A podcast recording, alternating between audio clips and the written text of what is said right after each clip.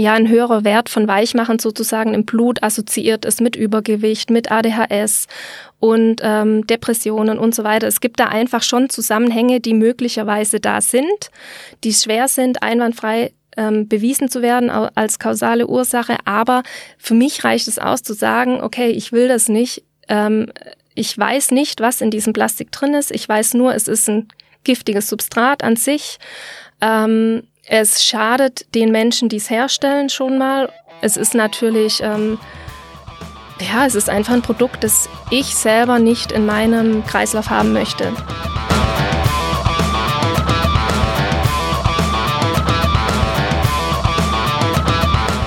Herzlich willkommen zu einer neuen Folge von Sachs Pauli. Und heute sprechen wir über Lebensmittel, über Verpackungen und was Kunden und Einzelhändler tun können und wollen, um entweder auf Plastik zu verzichten und auf Kunststoffe oder um bestimmte Hygienestandards zu erhalten. Dafür habe ich mir zwei ganz besondere Gäste ins Haus geholt heute. Das eine ist Robert Lippmann. Er ist Inhaber und Betreiber von zwei Supermärkten, konventionellen Supermärkten in Bergertreute und Bad Waldsee. Und das andere ist Alicia Dannecker. Sie betreibt den Unverpacktladen mit dem Namen Wohlgefühl in Ravensburg. Robert, ich weiß, du warst schon bei Alicia spionieren. Was ist dir denn da aufgefallen? Jo, hallo erstmal. Richtig, ich war heute, ich war schon spionieren. Nachdem klar war, dass wir hier ein interessantes Gespräch miteinander führen werden, habe ich eine kleine Spionagerunde gemacht. Ähm, sehr schöner, interessanter Laden. Lage passt alles soweit. Ähm, war interessant zu beobachten, wie die Kunden so einkaufen. Und ich denke, da werden wir noch ein paar interessante Sachen hier vielleicht in der Gesprächsrunde rausfinden. Wann warst du denn da? ich war an einem Samstagvormittag oh, okay, da, ja. ähm, weil ich einfach dachte, okay, da wird auch am meisten Kundendurchlauf sein, so wie ja. es bei uns in den Märkten natürlich auch ist. Ähm, und war, war spannend zu beobachten, wie die Kunden das alles handeln, das war auch so interessant für mich, ja, wie ist sowas mhm. überhaupt handelbar? Ähm, ich habe von Unverpacktläden gehört, ich aus verschiedenen Pressengeschichten natürlich, aus der Fachliteratur, aber ich war persönlich selber noch in Garkheim. Du warst im Grunde genommen dann mein Premierenmarkt. Ja, da wirst du nicht der Einzige sein. Ich vermute, dass ein paar unserer Hörer auch nicht genau wissen, wie das eigentlich funktioniert. Alicia, erzähl doch mal, ähm, was in deinem Laden ist, äh, was in anderen nicht so ist und ähm, wie das alles funktioniert. Genau, ähm, also bei uns hat man eben die Möglichkeit, eigene Gefäße mitzubringen zum Einkaufen. Das heißt, es ist so ein bisschen wie früher bei Tante Emma. Ähm, manche ältere Menschen kennen das Konzept daher auch noch. Man kann mit der Tupperdose kommen, mit einem alten Einmachglas, ähm, Bügelgläser. Das ist eigentlich ganz egal. Und ähm, genau, wir haben die Lebensmittel dann in Schütten abgefüllt und die Kunden können sich dann einfach nach Wunsch zapfen, was sie brauchen, was sie möchten. Das heißt, sie sind nicht an bestimmte Mengen gebunden, sondern können einfach ohne Verpackung das mitnehmen, was sie brauchen. Das funktioniert ja nicht bei allen Lebensmitteln, oder? Mm, nee, tatsächlich. Also ich denke, es könnte theoretisch bei allen oder bei sehr, sehr vielen Lebensmitteln funktionieren, aber das ist natürlich auch eine Herstellersache zum Teil. Also Tiefkühlprodukte oder sowas können wir nicht anbieten. Ähm, gibt aber natürlich Länder, die machen das. Also da kann man zum Beispiel auch ähm, Tiefkühlware abschöpfen. Aber so weit sind wir hier in Deutschland noch nicht. Ich hoffe aber, dass das irgendwann kommt, weil ich auch sehr Fan von Tiefkühlprodukten bin. Zum okay. Beispiel erntefrisches Gemüse oder sowas. Ja. Was, gibt, was sind denn so bei dir im Laden ähm, die Renner? Also was wird am meisten gekauft? Ähm, Frühstückscerealien. Das ist eigentlich äh, tatsächlich so der Renner. Also Haferflocken, Müsli-Mischungen, ähm, Nüsse auch. Nüsse werden sehr viel gekauft und auch Non-Food-Produkte. Also wir haben Kosmetikprodukte unverpackt, ähm, Seifen, Shampoos zum Abfüllen, ähm, Reinigungsprodukte zum Abfüllen. Das ist auch sehr, sehr beliebt. Also ich habe Kunden, die ähm, kaufen gar keine Lebensmittel, sondern zum Beispiel nur Reinigungsprodukte oder die decken sich nur im Kosmetikbereich ein. Und dann habe ich Kunden, die kaufen nur Lebensmittel und dann habe ich natürlich auch Kunden, die sich wirklich bei allem so ein bisschen versuchen umzuorientieren. Also das ist wirklich ganz breit gemischt. Robert, wenn du bei Alicia durch den Laden gehst, ähm, was geht dir da durch den Kopf? da sind verschiedene Sachen durch den Kopf gegangen. Auf der einen Seite natürlich war ich erstmal erstaunt, wie viele unverpackt Produkte es doch gibt und wie weit das Sortiment eben auch gestreut war. Ähm, gerade wie du jetzt sagst, mit diesem Shampoo und mit diesen Spülmittelchen. Also ich hatte natürlich da auch gerade das Erlebnis, dass da ein Kunde da war und so ein kleines Fit-Fläschchen sich wieder aufgefüllt hat. Ja, da hat man so das Gefühl gehabt, okay, das ist ein Kunde, der kommt jede Woche hier rein und der kauft jede Woche seine seine kleine Fit-Ration, die er so für die Woche zum Spülen braucht. Und ähm, das war eigentlich sehr interessant und das wirklich auch zum Sehen, wie es umgesetzt wird. Und für mich natürlich auch interessant zum Sehen, wie das auch von der gesetzlichen Seite her umgesetzt werden kann. Ja, mhm. ähm, das sind ja Vorgaben, die uns ja auch immer so ein bisschen Probleme bereiten. Ähm, und da war es eigentlich ganz spannend, äh, das zu sehen. Und ähm, ich fand es sehr gut umgesetzt bei dir im Laden. Ähm, die Produktvielfalt fehlt natürlich ein bisschen. Ähm, ich habe gesehen, du hast im Kühlschrank auch ein bisschen frische Produkte angeboten. Da war ein bisschen was drin. Ähm, das ist okay, aber so ich weiß nicht, wie viele Artikel hast du denn im Laden bei dir eigentlich? So verschiedene ungefähr. ähm, ich glaube, wir sind jetzt bei zwischen 350 und 400. Also ich habe leider noch kein Warenwirtschaftssystem und äh, wir zählen das halt dann mal so. Aber ähm, so der letzte Stand war, ich schätze so 360, 70 Produkte sind es jetzt ungefähr. Wie viel hast du in deinem Supermarkt? Also in so einem klassischen Supermarktbereich reden wir natürlich schon so an die 10.000 Artikel bis 12.000 mhm. Artikel, wo wir da führen. Ähm, ist natürlich eine ganz andere Hausnummer, das ist klar. Aber unsere Produkte sind natürlich zu 95 Prozent alle verpackt, ja. Mhm. Das ist der Unterschied, ja. Und ich glaube auch, dass genau. es bei genau. vielen Sachen einfach nicht geht, wie du selber auch gesagt hast. Ja. Mit diesen Tiefkühlsachen, das funktioniert halt nicht, ja. ja. Egal wie gut man das anstellen möchte oder sonstiges. Ja, ja und der Unterschied ist, dass ähm, wir eben im Prinzip ein Produkt von der bestimmten Sorte da haben.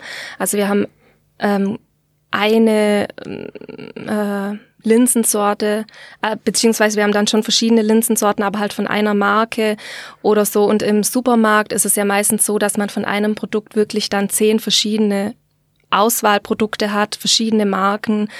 Ähm, und das reduziert natürlich bei uns dann auch nochmal die Artikelmenge, wobei das für mich tatsächlich ein Vorteil ist ähm, und für viele Kunden bei uns auch, weil man halt nicht mehr dieses man muss sich nicht so viel orientieren, man muss nicht so viel suchen und auswägen, welches Produkt ist jetzt für mich das Beste, welches ist günstig ähm, und qualitativ trotzdem noch hochwertig, sondern bei uns gibt's halt diesen Reis und die Kunden haben die Möglichkeit, diesen Reis zu kaufen und ja, genau, das macht's auch so ein bisschen einfacher.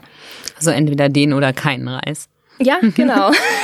ja. Wobei wir auch beim Reis haben wir, also wir haben einen Basmati-Reis, wir haben einen Parboiled-Reis, wir haben ähm, ein Naturreis, so schon, aber wir haben halt nicht fünf verschiedene Naturreise von David, von Rapunzel, von keine Ahnung, was es so alles gibt, sondern wir haben halt quasi dieses eine Produkt da. Mhm. Und ähm, ja, ich find's erleichternd. Es gibt sicherlich Kunden, die mögen lieber diese Vielfalt. Ähm, die hat mich jetzt im Supermarkt immer überfordert. Robert hat gerade schon kurz äh, das Thema gesetzliche Bestimmungen angesprochen. Da stelle ich mir jetzt als äh, Nichthändlerin äh, als eine der größten Herausforderungen vor. Also gerade wenn es um Hygiene geht, ähm, um Haltbarkeit, äh, wie stellt ihr das sicher, dass das funktioniert? Wie, also wie, mhm. wie weiß ich als Kunde, dass das, was ich da in mein mitgebrachtes Einmachglas packe, dass das ähm, von der Hygiene her genauso ist, mhm. wie wenn ich es äh, aus der Plastiktüte aus dem Supermarkt hole? Ja. Ähm wir haben natürlich von Anfang an die Lebensmittelaufsicht mit im Boot gehabt, also so als Beratung auch mit dazu geholt, bevor wir diesen Laden schon ausgesucht hatten. Das heißt schon mal von der Grundstruktur her passt der Laden, kann ich in dem Laden offene Lebensmittel ausgeben. Dann, wie muss ich das Lager gestalten? Wie kann ich meine Produkte lagern? Ähm, was muss ich beachten bei der Abfüllung? Und ähm, ja, wie muss, wie kann man es dem Kunden anbieten? Ähm, von daher waren da, war da von Anfang an quasi jemand mit dabei, der uns gesagt hat, das müsst ihr so machen. Hier müsst ihr darauf achten, dass beispielsweise ähm, bei den Schüttgefä äh, Schüttgefäßen ist immer so, dass, naja, das Kundengefäß kann nicht mit dem Lebensmittel innen drin in Berührung kommen. Wir haben auch ein paar Produkte in so Edelstahl-GN-Behältern. Was heißt GN? Die, ähm, das sind diese ähm, die in Kantinen klassischerweise ja. sind, diese Edelstahlbehälter, mhm. wo dann Suppen oder sowas mhm. ausgeschöpft mhm. werden, weil es eben auch nicht rieselfähige Lebensmittel gibt, wie zum Beispiel Nudeln, ähm, die kann man sich da rausschöpfen. als Kunde oder aus dem Glas beispielsweise, das haben wir auch. Und da muss einfach gewährleistet sein, dass diese Schöpfgeräte ähm, regelmäßig ausgewechselt werden und dass ähm, im Prinzip diese diese Artikel auch in unserem Blickfeld sind, so dass wir sehen, wie die Leute damit umgehen. Also das gibt einfach so ein bestimmt, äh, ja, so ein paar bestimmte Regeln, die für uns von vornherein mitgegeben wurden, die wir so umsetzen. Und ähm, Genau, dann ist es natürlich auch wichtig, dass die Mitarbeiter Hygieneschulungen kriegen. Das heißt, wie müssen sie mit den Lebensmitteln umgehen? Wie dürfen sie abfüllen? Ähm, die Hände müssen gewaschen sein, natürlich. Ähm, ja, also von daher haben wir einfach ähm, Bestimmungen und Regeln, die wir so unseren Mitarbeitern mitgeben, damit einfach gewährleistet ist, dass die Ware einwandfrei ist und äh, der Kunde da ja sich sicher sein kann. Robert, du hast ja ähm, so eine Art Kolonialladen in Bergertreute. Du sagtest, das sei, ähm, ja, also im Vorgespräch hast du kurz gesagt, das sei sozusagen der große Bruder von Tante Emma. Genau. Ähm, wenn ich mir das anhöre, was Alicia erzählt, klingt das schon sehr nach dem früheren Kolonialladen, wo es äh, die Produkte, die, also zumindest die trockenen Lebensmittel in irgendwelchen großen Schubladen gab und dann wurde das in Papiertüten abgefüllt, auf die Waage gelegt mhm. und der mhm. Kunde ging damit nach Hause. Das ist ja schon ein bisschen back to the roots. Ähm, kommt das für dich irgendwie auch in Frage, wenn du das so hörst, denkst du, mh, hm, ein neues Geschäftsfeld tut sich auf? äh, nein, das ähm, tut sich für mich jetzt wirklich nicht, nicht auf in diesen Bereichen. Ähm, ich könnte mir vorstellen, dass eine Vermischung von beidem vielleicht ein interessanter Aspekt wäre. Ähm, gerade in der Hinsicht, wo ich an einem Samstag dann bei dir war, habe ich dann diese Chance gleich genutzt und bin dann gleich noch weiter äh, in den Naturladen am Bahnhof unten. Mhm. Lustigerweise habe ich dann schon wieder fünf Kunden von dir getroffen da drin. Mhm. Ähm, also man hat dann schon gemerkt, okay, er muss dann Alternativen sich eben auch noch suchen. Ähm, ich denke, dass eine Mischung vielleicht aus beidem irgendwo schon möglich wären und ich weiß auch, dass es größere Märkte mit mehr Flächen gibt es auch, wo dann solche Sachen auch wirklich parallel betreiben, wo sagen, okay, äh, ich habe hier meine unverpackt Sachen, hauptsächlich Hülsenfrüchte in dem Sinne und äh, ja, ich habe aber jetzt, wie gesagt, das Handling ein bisschen bei dir beobachtet und ich weiß nicht, wie das bei uns in einem klassischen Supermarkt funktionieren soll. Ähm, es sind die Tara-Werte, die von einem Glasgefäß zum Beispiel kommen müssen. Jeder Kunde bringt sein eigenes Gefäß mit. Jedes Gefäß hat ein anderes Gewicht. Das Gewicht musst du auf Null setzen. Ähm, bei dir macht es der Kunde auf Vertrauensbasis selber, mhm. direkt am Eingang vorne.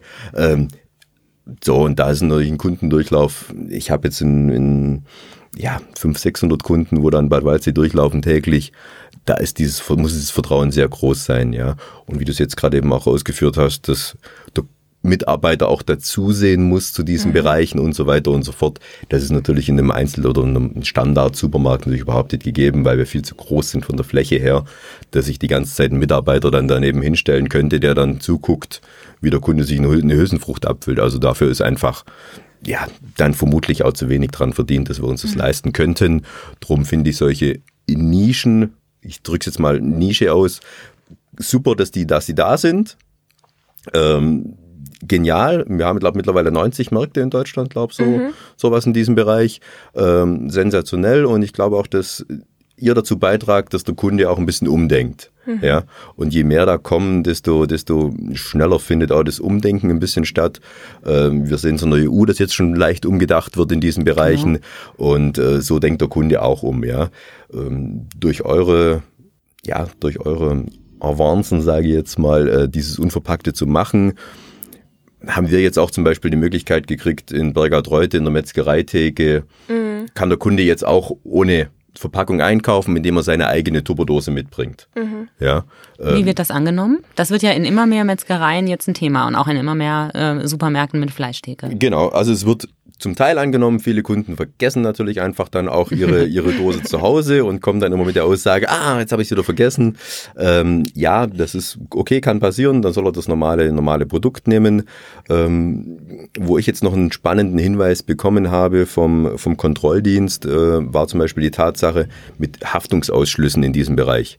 Weil ich nämlich nicht weiß, was der Kunde vorher in seiner Verpackung drin hatte. So, ich habe einen Flyer gemacht, wo drauf steht, pass auf, lieber Kunde, so und so funktioniert's. Und auf dem Flyer steht aber auch ganz klar drauf, dass wenn er das in seine eigene Verpackung möchte, wir aus der Haftung für das Produkt dann draußen sind. Ja, mhm. das waren so wichtige kleine Aspekte für uns jetzt zum Beispiel. Ähm, der Kunde kommt mit seiner Schale, hat sie nicht ordentlich ausgespült, nimmt dann daheim die Wurst raus und sagt dann, boah, guck mal, die Wurst, wo ich beim Lippmann gekauft habe, die ist echt scheiße, weil die schmeckt ja gar nicht.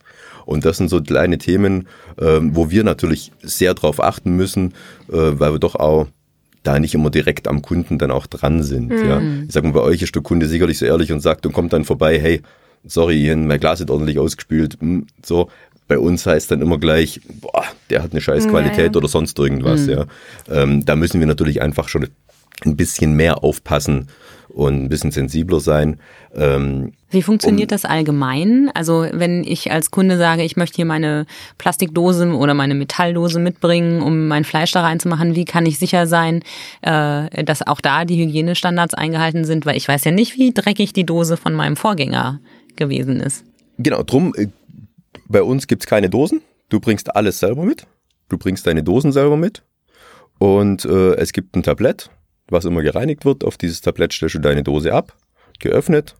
Wir befüllen diese Dose, stellen die Dose mit Tablett wieder zurück. Du machst den Deckel drauf, du kriegst von uns den Aufkleber, der oben drauf kommt, Thema erledigt. Das heißt, die Mitarbeiterin von mir hat im Grunde genommen die Dose gar nie in der Hand. Mhm. Die befüllt sie einfach nur und fertig aus. Ähm, es gibt Edeka intern weiß ich jetzt, bei der Edeka-Gruppe weiß ich jetzt zufällig, gibt es die Idee, dass der Kunde seine alte Dose mitbringt, einwirft und dafür eine neue Dose wieder mitkriegt. Mhm. So Pfandsystemmäßig, mhm. ja. Ähm, aber das, dann spüle ich die Dosen, dann bin ich doch verantwortlich, dann ist es doch eine Verpackung von mir, dann muss ich doch schauen, dass die Qualität in der Dose passt. Bin ich jetzt noch ein bisschen skeptisch, ja. Also wir versuchen das schon immer so, wir machen mit bei so einer Aktion, wenn sowas funktioniert, okay. Aber wir gucken schon immer, dass wir auf der sicheren Seite sind, ja, weil einfach viel zu viel da dran hängt im Grunde genommen, mm. ja. Wie ist es bei dir, Alicia? Das, äh, da sind ja die Gefahren, dass äh, von außen irgendwelche Keime oder Bakterien reingeschleppt werden, viel, viel größer als im normalen Supermarkt. Genau, also bei uns ist es im Prinzip auch so, der Kunde ist für sein Gefäß verantwortlich und ähm, unsere Lebensmittel kommen nicht mit dem Kundengefäß in Berührung, solange er sich das nicht da reingezapft hat. Wenn das einmal im Kundengefäß war, dann ist es sein seine Ware. Das heißt, ähm, die kann weder zurückgeschüttet werden noch zurückgegeben werden. Im Prinzip, wir machen es manchmal so, es passiert schon öfter, dass ein Kunde sich zu viel abzapft mit dem Trichter und dann oben im Trichter was drin bleibt, dann nehmen wir das halt mit nach Hause. Das heißt, das nutzen wir dann privat, aber alles, was einmal vom Kunden gezapft wurde, kommt nie wieder mit den anderen Lebensmitteln in Berührung. Hm. Wie kommen denn die Lebensmittel bei euch überhaupt an? Also ganz ohne Verpackung wird es ja auch mhm. bei euch nicht gehen. Ja, ähm, also bei uns kommt das meiste in Papiersack, also meistens sind es 25 Kilo Säcke. Ähm, ich sag jetzt mal so 80, 85 Prozent kommt im Papiersack und ähm, ansonsten teilweise dann eben im Plastiksack Großgebinde, Gewürze zum Beispiel. Ähm, und dann haben wir regionale Lieferanten, mit denen haben wir ein Mehrwegsystem meistens. Beispielsweise unser Kaffee von der Kaffeerösterei in Ravensburg kriegen wir in ähm, so Edelstahlkanistern, ähm, die sich dann jedes Mal wieder austauschen. Genauso ein Knuspermüsli ähm, aus Neukirch oder unsere Suppenbrühe von Raso.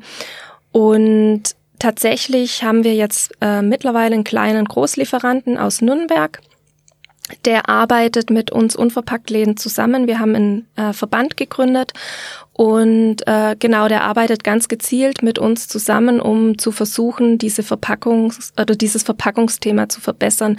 Das heißt, ähm, der testet mit uns dann auch Pfandmöglichkeiten im Großlieferantenbereich und wir bekommen jetzt Sonnenblumenöl oder verschiedene Öle im Pfandeimer. Wir bekommen Kosmetik im Pfandeimer über die und von daher ist da auch das Bestreben, diesen Verpackungsmüll möglichst zu reduzieren, da. Und daran merken wir halt schon auch, dass dieses Thema ähm, wirklich auch äh, ja interessanter wird, auch für Lieferanten. Ähm, es hat sich jetzt seit diesem, also wir haben jetzt seit einem Jahr geöffnet und da hat sich tatsächlich einiges getan. Also ähm, es, ich krieg äh, immer mehr Produkte, die ich jetzt vor einem Jahr noch nicht bekommen habe, weil man einfach gesagt hat, nee, wir liefern ihnen nicht unverpackt oder halt im Großgebinde und Pfand sowieso nicht.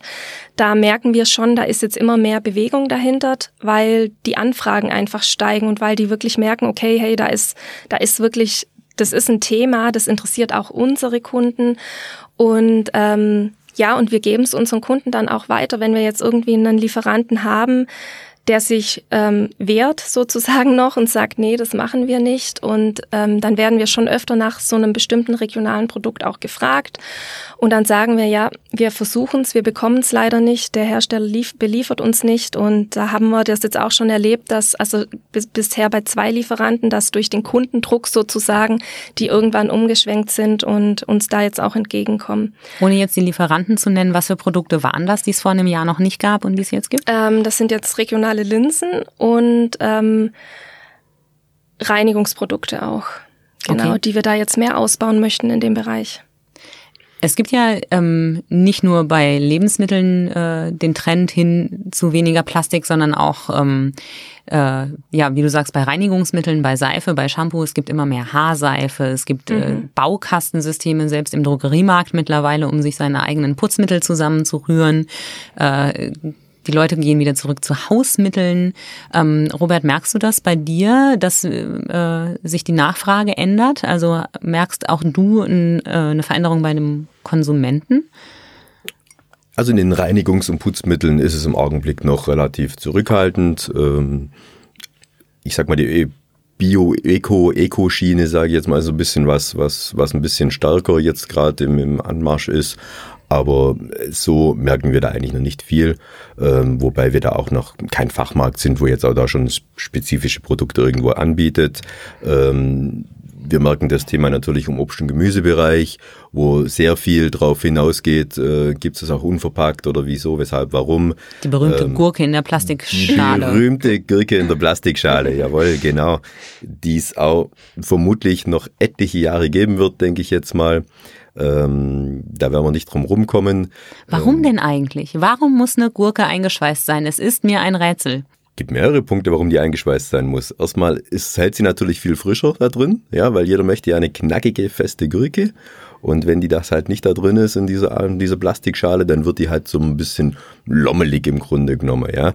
Ähm, wir merken es in der Hochsaison der Gurken, wenn es wirklich hier in Deutschland richtig Schwämme gibt, dann kommt die auch mal unverpackt aber die meiste Zeit des Jahres ist sie halt verpackt. Genauso haben wir natürlich auch die Thematik im Bio-Segment, wo ja auch immer diese, diese Meldung aufkommt, wieso muss Bio verpackt sein. Ähm, das hat zum Teil einfach diesen Grund, dass wir ähm, sonst dürften wir die nicht auf demselben Warencontainer bewegen, im Grunde genommen, ja. Die weil darf keinen Berührungskontakt Die darf keinen Berührungskontakt haben. zu einer konventionellen Ware haben, weil sonst die nicht vorhandenen Pestizide oder sonst irgendwas vielleicht überspringen würden. Und das sind so die Punkte, warum sie das ein bisschen einpacken müssen. Ähm, mittlerweile kommen wir in diesem Bereich, dass wir es lasern, ja, die Süßkartoffel oder der Ingwer. Ich habe jetzt aktuell Kürbisse da, die dann nur mit so einem kleinen Biolaser halt drauf sind. Aber das sind alles Produkte, wo, sie die, wo man die Haut nicht benutzt, ja, wo die Schale nicht mitgegessen wird. Aber bei allen Produkten, wo im Grunde genommen die Schale mit verzehrt werden kann, die sind zu 99 Prozent halt irgendwo nochmal separat eingepackt Einfach um das zu unterbinden, dass da nichts gegenseitig sich berührt. Ja, ansonsten müssten wir da einen riesengroßen Aufwand betreiben und wirklich äh, fast schon in zwei LKWs die Sachen anliefern lassen. Ja, der eine LKW, wo es normal Obst und Gemüse bringt und der andere LKW, wo die Bioprodukte bringt. Ja, weil da gibt's halt auch wieder die Gesetzesvorlagen, die da wirklich sehr streng sind. Und ähm, da sind wir uns, sind da auch zum Teil ein bisschen die Hände gebunden, ja. Ähm, wir würden, wir würden schon bei manchen Sachen gern irgendwas anders machen, aber ja, der Gesetzgeber lässt uns da nicht ganz. Ähm, aktuell versuchen wir jetzt auch mit äh, Mehrwegbeutelchen äh, der Sache ein bisschen Herr zu werden. Mein Gott, sobald es mal an den Geldbeutel geht, wird die Sache immer ein bisschen enger bei dem Kunden. Das ist immer so das Hauptproblem, ja. Mhm. Ähm, wir haben jetzt vier so Beutelchen für sechs Euro im Verkauf. Die kann der Kunde immer benutzen. Die sind aus recycelten PET und juhu, alles drum und dran. Aber wie vier so Beutel, sechs Euro? Nee, danke. Hm. So, und dann ist man auch wieder bei dem Thema, wenn der Kunde dann da ist, dann hat er sie meistens daheim vergessen. Mhm. Ja, der kauft sie einmal, juhu, ich hab sie. Ja, ich habe sie daheim vergessen. So. Da sind deine Kunden wahrscheinlich ein bisschen konditionierter, genau. oder? genau, das wollte ich gerade sagen. Daran merkt man einfach auch, ähm, dass bei uns die Leute tatsächlich schon bewusster kommen. Also ähm, die haben sich in der Regel davor schon mal Gedanken gemacht und sind darauf also erstens sind sie auch bereit, tatsächlich dieses Geld dann dafür auszugeben, sonst würden sie wahrscheinlich gar nicht kommen. Und die, ja, machen sich da tatsächlich schon ein bisschen mehr Gedanken, bereiten sich anders drauf vor in der Regel. Wir haben schon auch viele Kunden, die im Laden stehen und sagen, ach, jetzt habe ich meine Beutelchen doch wieder vergessen.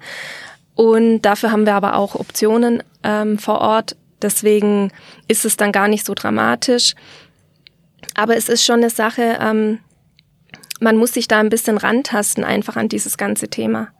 Und ähm, das war bei mir selber auch so, als ich ähm, vor etlichen Jahren anfing, zu versuchen, dieses Plastik ein bisschen aus meinem Alltag zu verbannen, stand ich auch jedes Mal wieder in der Stadt und hatte kein Beutel dabei, in dem ich jetzt ähm, beim Einkaufen oder beim Shoppen irgendwie meine Sachen einpacken konnte.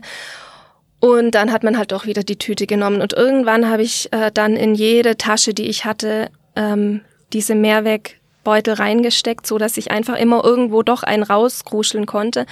Oder ich bin dann irgendwann so weit gegangen und habe gesagt, oh, jetzt hast du die Tasche schon wieder vergessen, also kannst du es jetzt halt nicht kaufen, Punkt.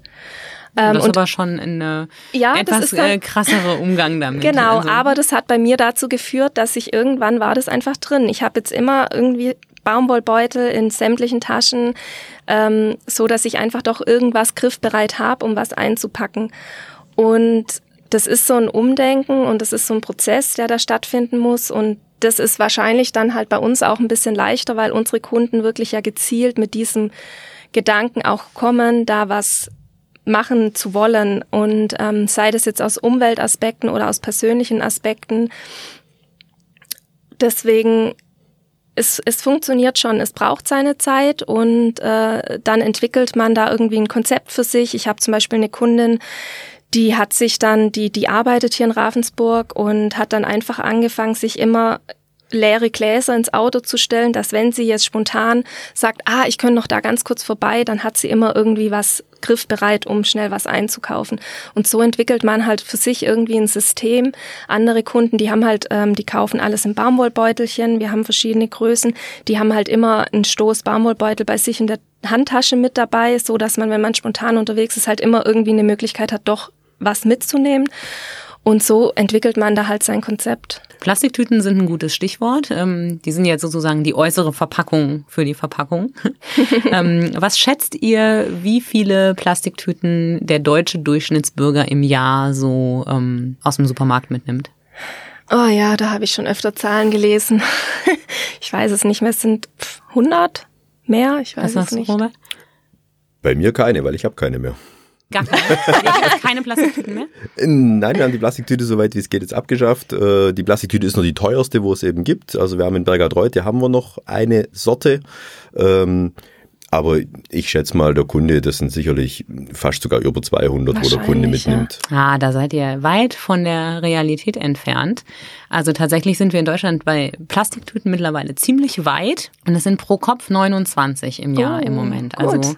und damit sind wir schon deutlich unter dem angestrebten Ziel, was gerade äh, in Europa ja. so angesetzt wurde. Ach also, schön. Ja, da hat läuft. tatsächlich, glaube ich, auch diese Initiative, die hat viel bewirkt, ähm, in, bei der ja viele Läden mittlerweile mitmachen, dass man dann halt für eine Plastiktüte 10 Cent zahlen muss oder viele Läden haben es natürlich auch tatsächlich aus dem Sortiment genommen. Mhm. Also das merkt man tatsächlich, sobald der Kunde da ein bisschen was für zahlt, denkt er doch, hm, brauche ich es eigentlich? Weil es ist ja ganz oft so dieses, ich pack's schnell in eine Plastiktüte ein, man denkt da gar nicht drüber nach und ähm, das war ja dann auch oft so, dass man im Laden stand, also mir ging es sehr oft so, dass ich was eingekauft habe und dann ist es schon in der Plastiktüte drin, bevor ich sagen kann, äh, ich habe was dabei zum Einpacken.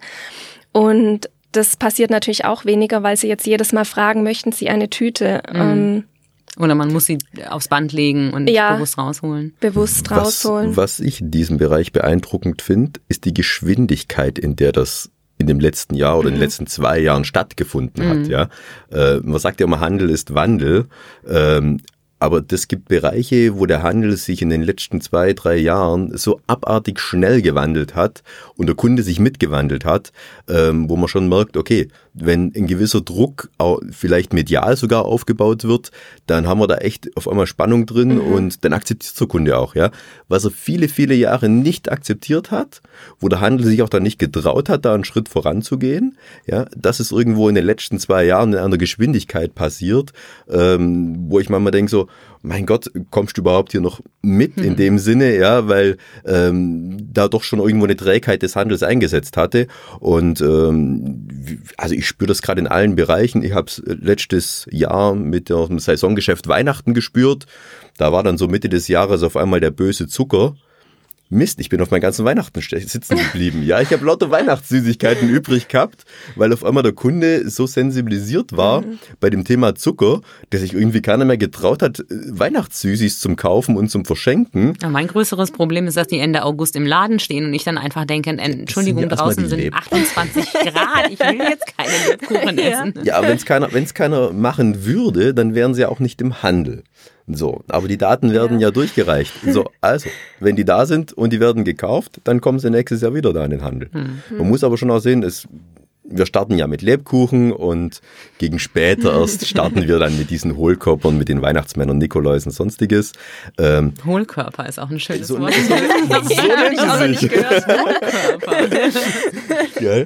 Und ähm, da muss ich sagen, da war ich, bin ich überrascht, wie, wie, wie viel Geschwindigkeit da im Augenblick wirklich im Handel drinsteckt und im Kunde auch drinsteckt und wie bereitwillig er ist, ähm, diese Themen auch umzusetzen und sich damit auseinandersetzt. Das hatten wir irgendwie die letzten, die letzten Jahre nicht und ich mache das mittlerweile jetzt auch schon seit 20 Jahren. Mhm. Ähm, diese Geschwindigkeit war noch nie, noch nie da und da bin ich echt beeindruckt vom Kunden und ich bin auch beeindruckt von Leuten wie dir jetzt, wo da wirklich auch die Nische dann suchen und da mitmachen. Ähm, ich weiß, du kriegst schon so ein bisschen Konkurrenz in, in Wangen und in Leutkirch, glaub. Ähm, da stehe ich jetzt ein bisschen, ja, das glaube ich jetzt nicht, dass das da ganz funktioniert. Ich denke, da ist der Markt hm. zu klein. Ah, warum? Ich glaube nicht, nee.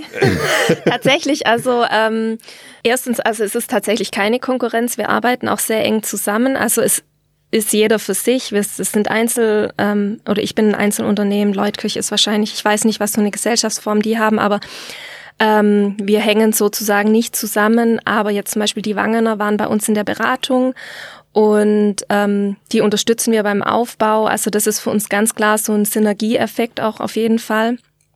Und warum? Was hast du davon, wenn in Wangen ein Unverpacktladen ähm, aufgemacht Tatsächlich werden einfach mehr Menschen darauf aufmerksam. Vielleicht auch Menschen, die eher mehr bei uns in der Nähe wohnen und halt in Wangen öfter sind oder arbeiten in Wangen und leben bei uns oder okay. was auch immer. Auf jeden Fall werden mehr Leute auf dieses Thema aufmerksam. Mhm. Und ähm, ja, Leute, die tatsächlich von Wangen regelmäßig zu uns zum Einkaufen fahren, das ist natürlich auch sehr gering. Und da kommt natürlich dann auch wieder der Umweltaspekt zum Tragen, muss es sein mit dem Auto und so weiter. Von daher befürworten wir das eigentlich auf jeder Schiene und wir können auch profitieren, indem wir Einkaufsgemeinschaften bilden, weil natürlich für uns ein großer Nachteil, sage ich jetzt mal, ist, wir sind sehr klein. Das heißt, wir haben von den Lieferbedingungen her einfach manchmal Schwierigkeiten, ähm, von Abnahmemengen her und so weiter. Und wenn wir, wenn es da mehr werden hier in der Region, können wir uns zusammentun und ähm, das ist ein enormer Zugewinn für uns auf jeden Fall. Vor einem Jahr wäre ich wahrscheinlich auch noch ein bisschen kritisch gewesen, was jetzt zum Beispiel Wangen angeht. Ähm, ich meine, Ravensburg ist schon eine kleine Stadt eigentlich mit äh, 52, 53.000 Einwohnern äh, in, im Vergleich zu anderen ähm, Städten, in, dem, in denen Unverpacktläden eröffnet wurden da war ich damals schon auch so ein bisschen, hm, ja gut, das muss man halt ausprobieren. Aber bei uns ist es so extrem gut angelaufen, dass ich tatsächlich jetzt ähm, mittlerweile glaube, dass es auch in Wangen, Leutkirch, in Immenstadt macht einer auf demnächst mhm. ähm, richtig, richtig gut laufen wird. Und beispielsweise in Markdorf gibt's ja auch einen Unverpacktladen. Mhm. Ähm, und Markdorf hat 14.000 Einwohner oder sowas. Und ihr Laden läuft auch gut. Und Immenstadt hatte jetzt oder hat, glaube ich, immer noch ein Crowdfunding am Laufen und das ist so durch die Decke geschossen. Also ist, das Thema ist einfach sowas von angekommen, dass ähm, die Menschen, die sich tatsächlich ein bisschen damit auseinandersetzen, ähm, da, glaube ich, sehr dahinter stehen werden. Von daher, ich glaube, das wird laufen. Hm. Robert brennt etwas zu sagen.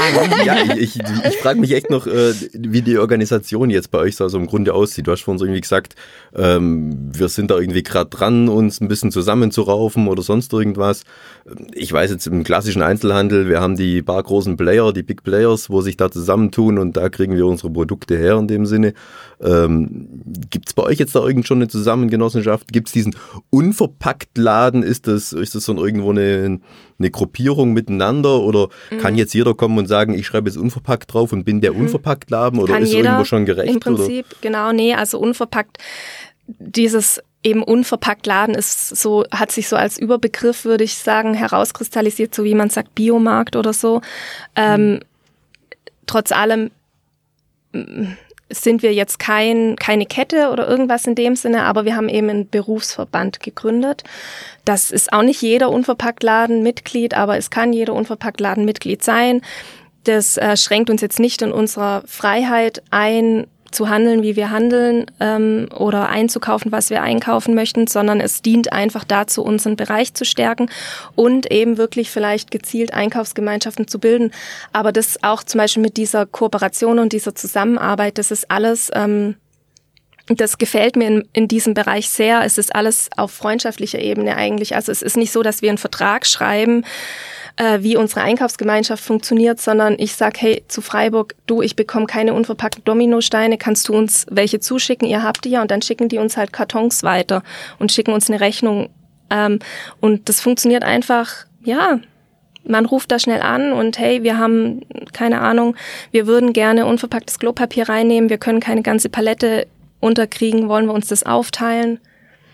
Also es ist alles sehr, ja, auf freundschaftlicher Ebene einfach ähm, sehr vertrauensvoll.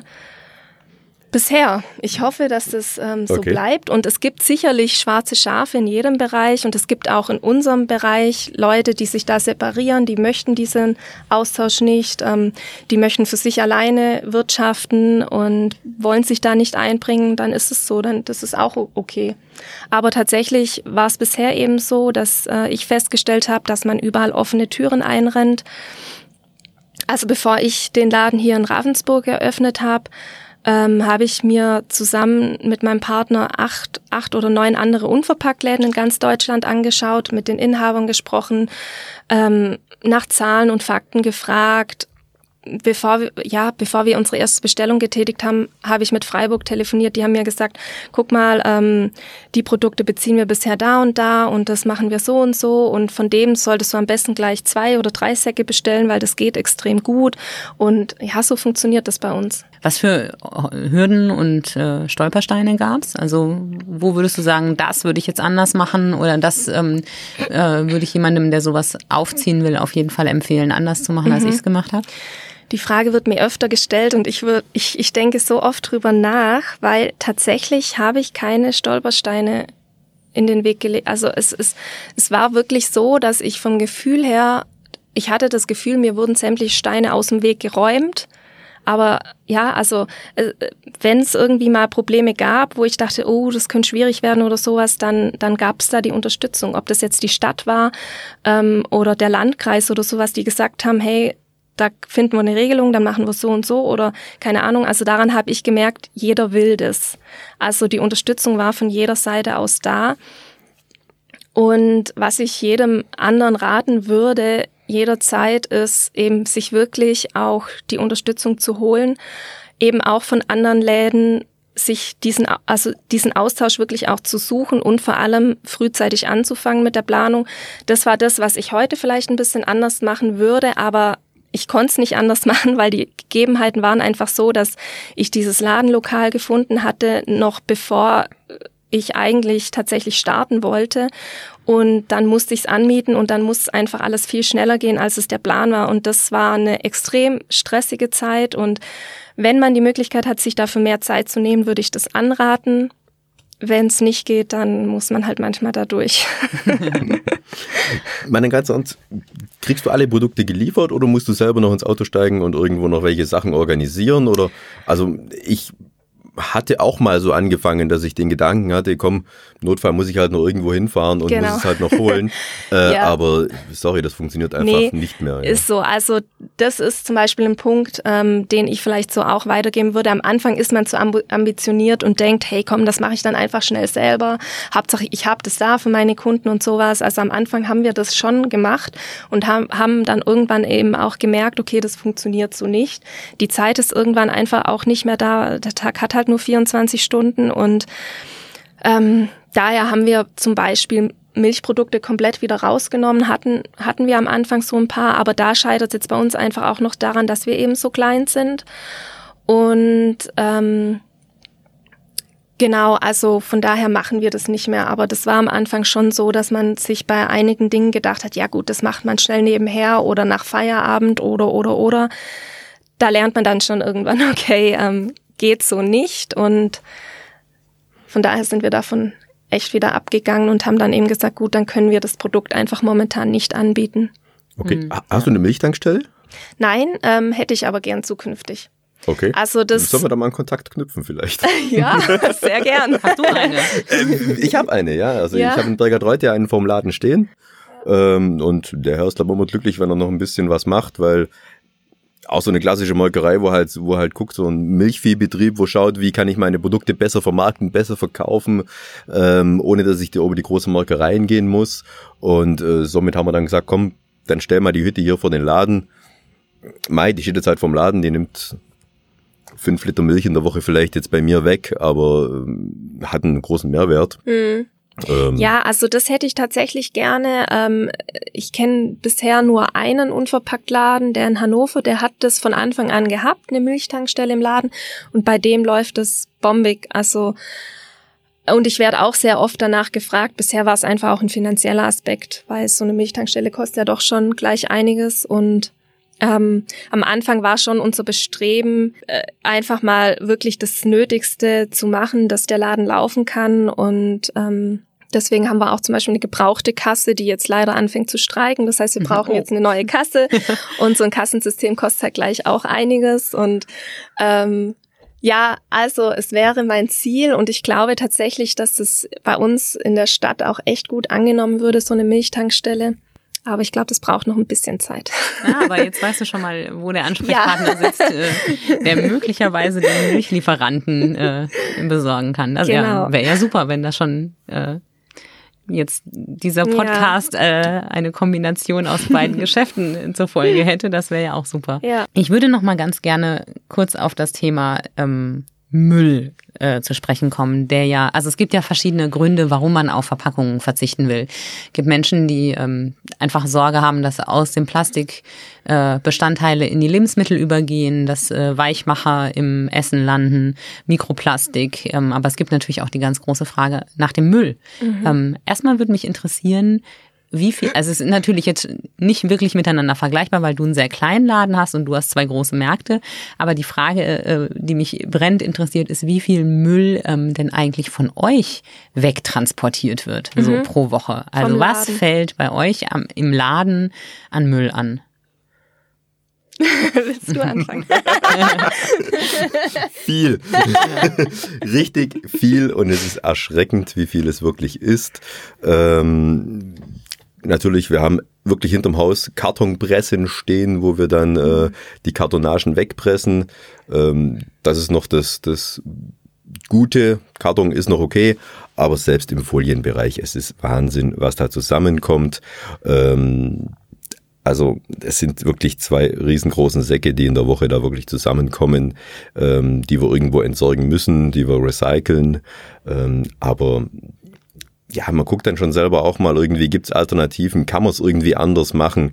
Aber ich sag mal, da ist uns als klassischer Händler sind die mhm. Hände da gebunden. Wir sind abhängig von der Industrie. Ähm, wie wird das angeliefert? Wie kommt das? Äh, wie sieht's da aus? Gibt's da Alternativen? Gibt's Möglichkeiten? Ähm, aber da sind wir natürlich immer so als, als kleine, als kleine Leuchte ähm, ja, immer ganz weit hinten dran. Drum finde ich es einfach gut, dass dann auch solche Initiativen da sind, die eben sagen, okay, wir machen das jetzt hier mal im unverpackten Bereich, so dass wirklich die Industrie auch ein bisschen aufgerüttelt wird.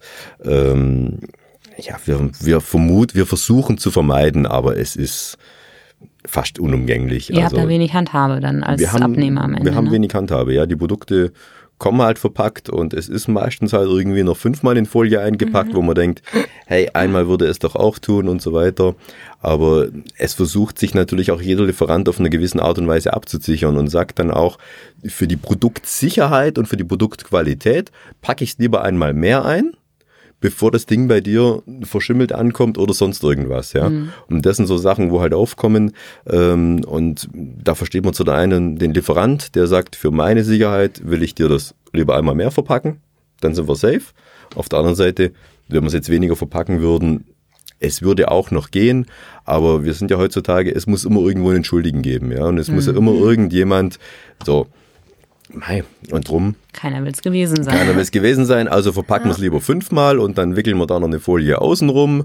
Und ja, wenn jeder einfach ein bisschen mehr aufpassen würde, dann könnten wir sicherlich äh, grundsätzlich schon mal einiges an Verpackung sparen, aber es muss halt alles so transportsicher sein. Und das Lager heutzutage, das ist ja auf der Straße, ja. Also das mhm. wird ja alles umeinander gefahren, einmal mhm. quer durch die Welt. Ähm, genau, ich glaube aber auch so ein bisschen, also da geht es sicherlich auch um die Sicherheit auf jeden Fall, aber ich glaube, ähm, da könnte man schon ein bisschen weniger nehmen oder machen. Es ist auch wahrscheinlich so ein bisschen, es hat sich halt eingespielt so und es fragt ja auch keiner danach. Und also wir merken es dann im Unverpackt schon, Unverpackt-Bereich schon, dass es einfach bestimmte Lieferanten auch gibt. Bei denen kann man einen Kommentar mit dazusetzen, unverpackt liefern und dann kriegt man es anders geliefert als jetzt der herkömmliche Supermarkt oder was auch mhm. immer. Also von daher haben, also das sind dann eher kleine Lieferanten natürlich oder sowas. Ähm, aber klar, wir sind da einfach in einem anderen Bereich, das merkt man schon. Und ähm, bei uns äh, legen wir natürlich schon sehr viel Wert drauf, da auch am Lieferanten zu arbeiten. Und ähm, wir haben oft natürlich auch andere Lieferanten, die da schon mehr Wert drauf legen. Das ist einfach schon mal der Unterschied und die dann auch sagen, klar, wir sind auch Naturkost, ähm, wir wollen natürlich ähm, versuchen, unsere Produkte möglichst ökologisch zu verpacken und ähm, ja, versuchen das dann im Papier zum Beispiel eher anzubieten oder sowas. Aber wo man nicht drumherum kommt, ist einfach auch die ganze Abwicklerei, zum Beispiel in der Spedition. Da werden diese ganzen Paletten eben mit Folie nochmal extra umwickelt und eben dreimal und doppelt und ich weiß nicht was alles. Also das ist auch bei uns tatsächlich der größte Plastikmüll, der anfällt. Also ist nicht die Verpackung an irgendwelchen Produkten, äh, die bei uns ankommt, sondern einfach wirklich diese Umwicklung um die Palette. Mhm. Das ist eigentlich das, was bei uns das meiste vom gelben Sack ausmacht. Und wir haben aktuell ungefähr ein bis zwei gelbe Säcke im Monat. Und ja, das meiste ist Papiermüll, das bei uns anfällt das ist schon, ähm, ja, also ich war am Anfang positiv überrascht, weil ich wusste natürlich am Anfang auch nicht, wie kommt die Ware jetzt bei mir an. Bei manchen Produkten hat man auch festgestellt, hm, okay, ähm, so will ich sie jetzt eigentlich nicht haben. Die bestelle ich also zukünftig nicht mehr oder suche mir einen anderen Lieferanten. Mhm. Und bei vielen Produkten habe ich einfach ähm, wirklich mit Erstaunen festgestellt, dass es eben in Papier abgepackt ist. Ähm, also das meiste. Und das hat mich selber positiv überrascht. Also von daher ist bei uns tatsächlich der Abfall ähm, eigentlich, finde ich, sehr gering. Hat natürlich auch ein bisschen was mit unserer Größe zu tun. Ist ganz klar. klar, wenn wir jetzt ein großer, unverpackter Biomarkt wären, dann würde das auch wieder mehr sein. Aber natürlich ist einfach das Plastikvolumen geringer, da ähm, wir eben ja nicht die abgepackten Produkte haben, sondern ähm, Gut, da würde dann der Kunde die Verpackung mit nach Hause nehmen und hätte den Müll eben zu Hause und bei uns fällt halt die Großpackung an und der Kunde hat gar keinen Verpackungsmüll, von daher reduziert das schon einiges. Mhm. Und natürlich ist es auch so, dass ähm, der Abpacker, also sozusagen die, die Zwischenstelle, die ähm, für die kleinen äh, nicht für die kleinen Supermärkte, sondern für die Supermärkte allgemein die kleinen Einheiten abpackt, die packen ja auch aus dem Großgebinde ab. Von daher ähm, fällt da ja nochmal doppelt Müll an eigentlich. Mhm. Zumal ja bei Papier die Recyclingrate sehr hoch ist im mhm. Vergleich. Also so ja. in Deutschland liegt die im Moment bei 89 Prozent, was ganz gut ist. Mhm. Ähm, bei Kunststoff sind wir bei ungefähr 50 Prozent. Mhm. Also nur die Hälfte des, äh, der Plastikverpackungen geht auch weg. Ja. Ähm, also geht wieder ins Recycling. Und genau, und dann ist es auch wirklich ein minderwertiges Recycling, also weil man einfach ähm, Plastik nicht so gut recyceln kann, weil man kann die Stoffe ja nicht aufschlüsseln. Man das Problem ist auch, dieses, die Plastikproduktion ist so ein Geheimnis, man weiß einfach gar nicht, was da rein verarbeitet wird. Das, das wird auch nicht offengelegt. Von daher kann man nie hundertprozentig sicher sein, eigentlich, was, was man da in diesen Plastikverpackungen an Stoffen drin hat. Und ähm, deswegen können die einfach auch nicht mehr so super recycelt werden, wie das jetzt mit anderen Produkten der Fall ist. Und ja, und eben, wir haben echt eine schlechte Quote. Das war ja jetzt gerade schon wieder in den Medien. Ähm, genau. dass eben vieles dann auch irgendwo in Asien ähm, auf den Feldern landet oder sowas, also mhm. exportiert wird. Und das finde ich eigentlich auch fatal, dass wir unseren Müll in andere Länder exportieren. Kann es eigentlich nicht sein. Das ist leider so, ja. ja. Aber es liegt wirklich im Grunde genommen, da liegt es an der Industrie, was mhm. zu machen und zum sagen, okay, wir machen unser Produkt einfach ein bisschen sauberer, wir machen unser, unser PET reiner, ja, was möglich wäre, wenn man es wünschen würde. Und dann wäre auch die Trennung wieder, wieder ganz gut. Also ich hatte jetzt auch erst noch vor kurzem einen Bericht gelesen, wo wirklich auch ein Wissenschaftler gesagt hat, hey, wenn wir einfach das ein bisschen ordentlicher machen würden, dann könnten wir das viel besser recyceln und dann wäre das auch gar nicht mehr so das, das Böse, ja. Also Kunststoff, wir werden ohne nicht auskommen. Also das glaube ich jetzt nicht unbedingt, ja, das werden wir nicht schaffen. Äh, wir müssen nur gucken, dass die Qualität des Kunststoffs einfach besser ist, so dass wir ihn auch besser recyceln können und so, dass wir dann auch mehr verarbeiten können. Ja, ähm, wir haben ja bei uns auch immer im Supermarkt die Diskussion Mehrwegflasche, Einwegflasche. Ja, ja, die Einwegflasche wird weggeschreddert und es wird eine neue produziert. Juhu, die Mehrwegflasche wird mit 10 Liter Wasser ausgespült. Hm, was ist jetzt besser? Ja, ähm, die Einwegflasche wird einmal geliefert, ist weg vom Markt. Tschüss. Ja, die Mehrwegflasche muss wieder mit, mit viel Gewicht zurückgefahren werden wo sie dann wieder gereinigt wird und mit, mit viel Gewicht wieder hergefahren wird. Ja? Ähm, da geht es um CO2-Bilanzen und sonstiges. Das wir, das wir irgendwo kommen wir da in eine, in eine Geschichte hinein, die das immer noch mehr aufpusht und macht und tut. Und äh, darum denke ich, dass da die Industrie einfach gefordert ist, so zum sagen, okay, wir müssen schauen, dass wir hier reineres Material herbringen, was wir besser recyceln können, damit wir die Quote im Plastikbereich oder im Kunststoffbereich eben auch höher kriegen, wie in den Bereichen, wo wir eh schon Recycling-Weltmeister sind. Ähm, wobei ich da aber auch sagen muss, da muss ich jetzt den Landkreis Ravensburg auch noch ein bisschen angreifen äh, juhu, wir sammeln unseren Bioabfall zwei Wochen lang in der Sonne im Sommer, ja, aber den Plastikabfall, den können wir nicht abholen lassen. Nee, den muss jeder für sich selber irgendwo hinfahren. Genau. Und mein Plastikabfall ist irgendwie mehr wie mein Biorestabfall. Ja. Naja, und vor allem ist ja auch die Frage, wie sinnvoll ist es, dass man ihn erstmal irgendwo hinfahren muss. Ich meine, mhm. äh, nicht jeder hat die Möglichkeit, äh, damit äh, zur nächsten Abholstelle zu laufen und äh, seinen Müll mit dem Auto durch die Gegend zu fahren. Ob das jetzt äh, umwelttechnisch technisch die richtige Lösung ist, darüber kann man ja das nicht Das stimmt, aber äh, anders betrachtet auch nochmal, ich hatte da nämlich mal auch schon mal eine Diskussion mit jemandem vom, aus diesem Bereich, ähm, steckt schon auch ein bisschen der Gedanke dahinter, dass wenn ich meinen Müll selber wegkarren muss, dann gucke ich vielleicht auch mal ein bisschen drauf, was ich da an Müll produziere, wie viel muss ich denn wegbringen? Also ähm, lade ich mein Auto mit drei Säcken voll oder kann ich einfach meinen halben Sack dahin mit dem Fahrrad hinfahren oder sowas? Oder mache ich es mir so einfach und stopfe halt meine Tonne voll, die ich dann, die mir immer abgeholt wird. Ich habe damit gar nichts mehr zu tun. Also das fand ich auch einen interessanten Aspekt, das so zu sehen. Hältst du es für realistisch, dass sich, dass Leute weniger Müll produzieren, weil sie ihn selbst wegbringen müssen? Ich, ich weiß es nicht, aber zumindest ähm, merke ich in den Gesprächen, dass ganz vielen Menschen bewusst ist, was sie immer an Plastik Abfall wegbringen. Also ich habe schon ganz oft, dass Leute zu mir in den Laden kommen und sagen, mir stinkt es einfach, ich bringe in der Woche zwei so gelbe Säcke weg, ich habe da keine Lust mehr drauf. Das habe ich okay. wirklich oft im Laden. Also interessanter Gesichtspunkt, mal ein neuer Gesichtspunkt auch für uns. Ich glaube, äh, du siehst jetzt ein paar erstaunte Gesichter hier bei uns hier im Raum. Ja, äh, aus dem Gesichtspunkt haben wir sie, also habe ich es jetzt persönlich noch gar nie gesehen. Ja, ähm, ist ein spannender Gesichtspunkt und Aspekt. Wobei ich da jetzt auch nicht weiß, ob das vielleicht jetzt ein bisschen schön geredet war von einem, der das in diesem Bereich vielleicht einfach nur so schön, schön haben sein, wollte. Ja. Ähm, ich finde es trotzdem noch pervers, dass wir irgendwelche Bio-Sachen zwei Wochen lang irgendwo ja, äh, in, der, in der Geschichte rumlagern müssen und ähm, Plastik, wo wir wirklich viel mehr haben, was sinnvoller wäre abzutransportieren, ähm, dass man dies dann nicht tut. Mhm. Persönliches Empfinde. Ja. Ähm, Dann habe ich noch einen anderen Punkt, wo ich vielleicht ganz interessant finde. Verpackung als Marketinginstrument. Das ist so eine Sache, wo mir jetzt zum Beispiel in einem Unverpacktladen eigentlich komplett fehlt. Ja. Ich weiß zum Beispiel nicht, wo deine ganzen Produkte in dem Sinne herkommen. Steckt eine Marke dahinter?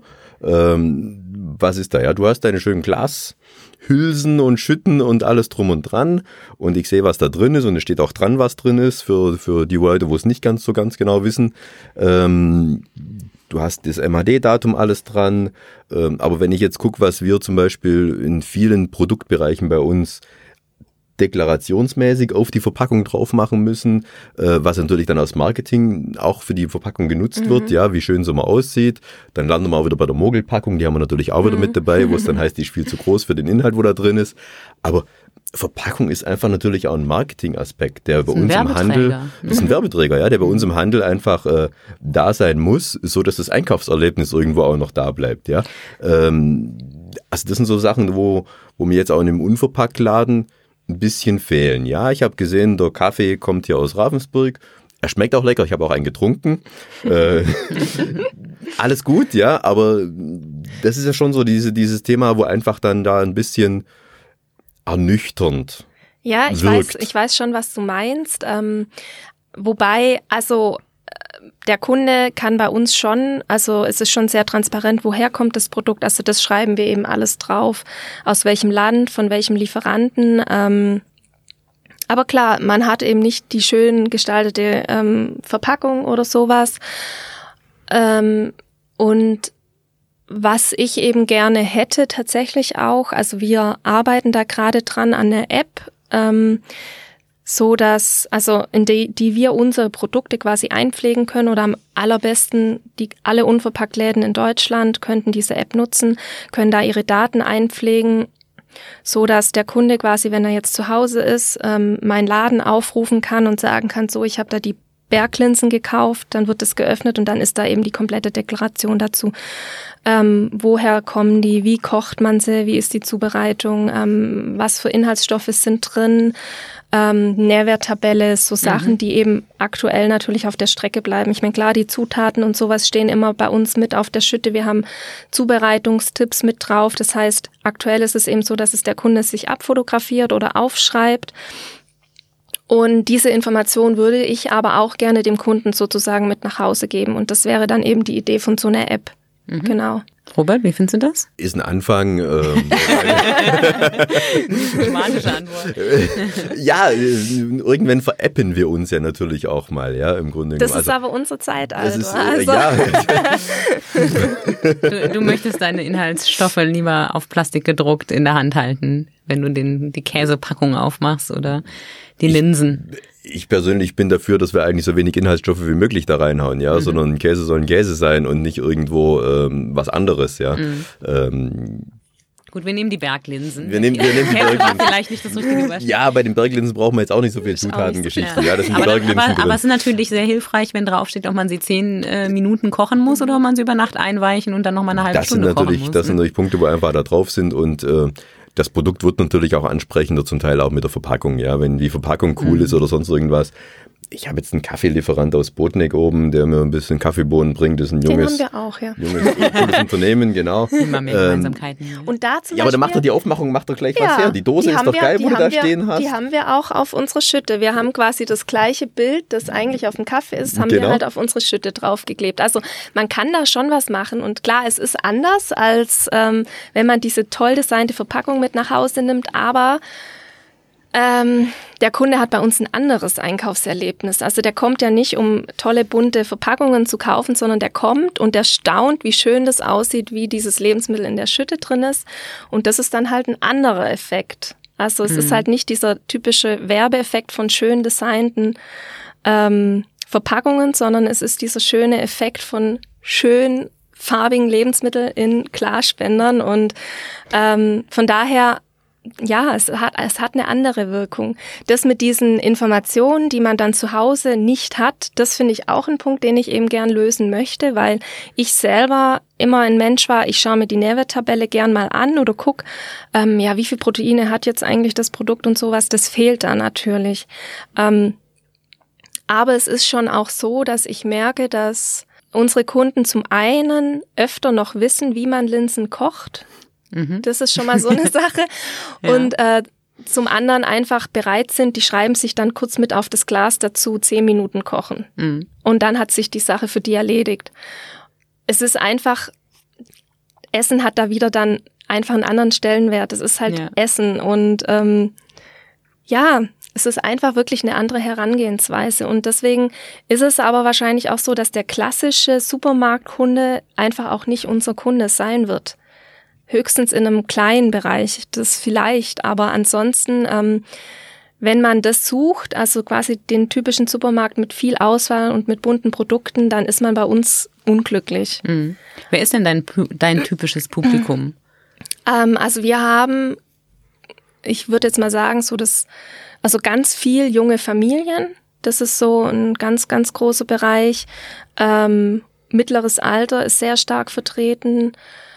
Und auch alleinstehende Menschen, ähm, die dann einfach auch immer wieder betonen, das ist so toll, dass ich jetzt einfach nur 100 Gramm davon bei euch mhm. kaufen mhm. kann. Ähm, genau. Was, was leider noch ein bisschen wenig ist, sind zum Beispiel Studenten. Die möchten wir gerne noch ein bisschen mehr ansprechen. Wir haben jetzt auch einen Studentenrabatttag mittwochs. Ähm, genau, aber es, ich merke halt, es sind ganz viel ähm, eben junge Menschen, junge Familien und Biokäufer auch. Mhm. Also die davor schon mehr ein bisschen mehr bewusster eingekauft haben oder ja. gesagt haben, mir sind speziell diese Dinge wichtig, pestizidfrei beispielsweise oder sowas. Das sind schon unsere Hauptkunden, würde ich mal sagen. Wie viel teurer ist es bei dir einzukaufen? Wir sind im Biomarktbereich von den Preisen. Okay. Bist du Bio? Ich bin nicht zertifiziert, aber unsere Lieferanten sind ausschließlich Bio-Lieferanten. Also sind alle deine Produkte im Markt Bio? Genau, ich, ich ich bin auch nicht darf sie nicht, genau, ich wollte gerade sagen, ich darf sie nicht als Bio ausloben, aber all unsere Hersteller ähm, sind Bio-zertifiziert okay. oder unsere Produzenten, unsere Lieferanten. Das versteht, das versteht, das versteht genau. der Kunde gar nicht. Ja, das, äh, versteht das versteht auch die Andrea also, gerade nicht. Also, nee, es ich erkläre es mal in einem ganz, darf ich? Ja. Ich erkläre es ja. mal in einem ganz anderen Beispiel, obwohl ich mich da jetzt weit aus dem Fenster rauslehne. Es kommt ein halber Leib Käse zu mir, Bio-Käse. Der kommt bei mir hinten an, der ist Bio. Ich mache ihn auf und schneide ein Stück runter, dann ist es kein Bio-Käse mehr. Warum nicht? Weil ich nicht biozertifiziert bin. Man ich, mein Unternehmen ist nicht biozertifiziert mhm. und somit darf ich diesen Käse nicht als Bio-Käse für mich in der Theke drin verkaufen. Wahrscheinlich, weil genau. du vorher möglicherweise mit dem gleichen Messer und dem gleichen Brett ein. Nee, nee, er könnte mischen. Er könnte ja jetzt einfach den Bio-Käse austauschen zum. Beispiel. Ah. Können jetzt eine andere also nehmen daher, und Bio draufschreiben. Aber, ah. aber es stimmt nicht, dass es der Kunde nicht versteht. Also bei uns verstehen das die Kunden sehr, sehr gut und mhm. die Kunden erkennen sogar meistens selber, dass wir Bio-Lebensmittel führen, ja. weil ähm, wir schreiben ja den Hersteller drauf. Wir mhm. haben viel von Rapunzel, wir haben viel von Davat und das kennen unsere Kunden. Ja. Also daran erkenne ich, dass wir Biokäufer bei uns haben. Ähm, aber tatsächlich wissen unsere Kunden, dass wir ähm, Lebensmittel von Bioherstellern verkaufen, obwohl wir selber nicht zertifiziert sind. Das heißt, eben im Endeffekt dürfen wir es nicht als Bio-Lebensmittel verkaufen. Ähm, genau, aber eben unsere Kunden wissen, woher wir die Lebensmittel beziehen und dass sie eben in biologischer Qualität angebaut äh, wurden. Und damit wir sie selber als Bio ausloben dürfen, müssen wir uns eben auch zertifizieren lassen, weil wir ja die Produkte aus dem Großgebinde abfüllen sozusagen mhm. und dann müssen wir einfach in diesen Kontrollprozess rein, weil wir ansonsten ja schummeln können. Wenn jetzt aber ein Aldi eine Biomarke führt, dann muss Aldi selber nicht biozertifiziert mhm. sein, weil dieses Produkt ist ja zertifiziert, das ist verpackt. Ähm, da kann keiner, da kann Aldi nicht schummeln. Also ja. ich weiß nicht, ob Aldi schummeln könnte, rein theoretisch, wenn er da Riesenaufwand betreiben würde, aber das Produkt an sich, mhm. das zertifiziert ist, ist einfach einwandfrei abgepackt. Und genau deswegen müssen wir eben in diesen Kontrollprozess rein. Wenn aber alles in deinem Laden von Biohändlern stammt und im, äh, also einfach gesagt, wenn eigentlich alles, was du verkaufst, Bio ist, ähm, wie aufwendig wäre es dann für dich zu sagen, du lässt dich biozertifizieren und mhm. könntest mit diesem, mit diesem Label auch werben? Genau. Ähm, ist schon sehr aufwendig. Also vor allem ist es mit ziemlich vielen Kosten verbunden, auch jährlichen Kosten und einer extremen Kontrollpflicht. Ähm, also ich meine ähm, Dokumentationspflicht auch. Ähm, das heißt, ich muss ja jede Ware, die reingeht und jede Ware, die rausgeht, muss ich einwandfrei dokumentieren, damit ich nachweisen kann, dass auch tatsächlich ähm, das als Bio verkauft wurde, dass ich als Bio eingekauft habe und so weiter, dass das einfach ähm, klar ist, da wird nirgendwo geschummelt und ja, ähm, das ist auch der Grund, weshalb es uns bisher abgeschreckt hat oder wir das nicht gemacht haben. Es sind viele andere Bioläden, sind zertifiziert und wir wollen das eigentlich langfristig auch machen, aber wir haben eben auch gemerkt, dass es für uns aktuell auf jeden Fall nicht so wichtig ist, weil unsere Kunden nachfragen und das eben tatsächlich selber auch erkennen und dann auch dieses Vertrauen in uns legen, dass das stimmt, dass einfach der Hersteller, der bei uns auf der Schütte steht, wenn da Rapunzel steht, dann glauben die uns auch, dass Rapunzel drin ist und von daher ist es für uns aktuell gar nicht so nötig. Was es natürlich an Außenwirkung tatsächlich noch hätte, kann ich so nicht sagen, aber ich merke auf jeden Fall an den Reaktionen der Kunden, ähm, dass wir das ganz gut transportieren, die Information, woher die Lebensmittel stammen, die wir verkaufen und dass einfach das Vertrauen in uns dann auch da ist, so wie wir halt tatsächlich das Vertrauen in unsere Kunden legen, ähm, dass sie beim Wiegen nicht schummeln oder sowas. Mhm. Ist natürlich, geht auch nur, weil wir jetzt so ein kleiner Laden sind. Ähm, ich fände es zum Beispiel auch mega spannend, ähm, wirklich mal so einen großen Bio-Supermarkt unverpackt tatsächlich ähm, so als Zukunftsvision oder sowas. Also ob ich das jetzt wäre, weiß ich nicht, aber überhaupt einfach, weil wie, wie du, äh, Robert, vorher schon gesagt hast, viele meiner Kunden gehen danach halt dann Bio, in den klassischen Biomarkt noch oder davor oder so, die ähm, das ist auch kein Geheimnis. Also die sagen mir das, also ich weiß mhm. das ja auch. Wir selber machen es nicht anders. Also mein ist Partner. Ja auch nicht verwerflich, nee, dass man irgendwo anders einkaufen geht. genau. Also von daher ähm, ist es natürlich so ein Traum zu sagen, wow, das wäre schon cool, so ein Vollsortiment anbieten zu können im Unverpacktbereich. Ähm, und ich bin mal gespannt, wann es den ersten Laden in dieser Art geben wird.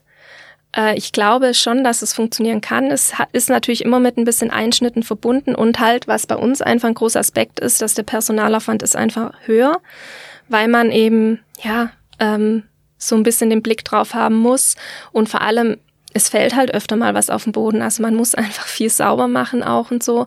Von daher, ja, ich fände es sehr spannend, wie das funktionieren könnte. Robert, was glaubst du? Halt, ich finde es halt schade, dass im Grunde genommen schon zum Teil auch die Bürokratie.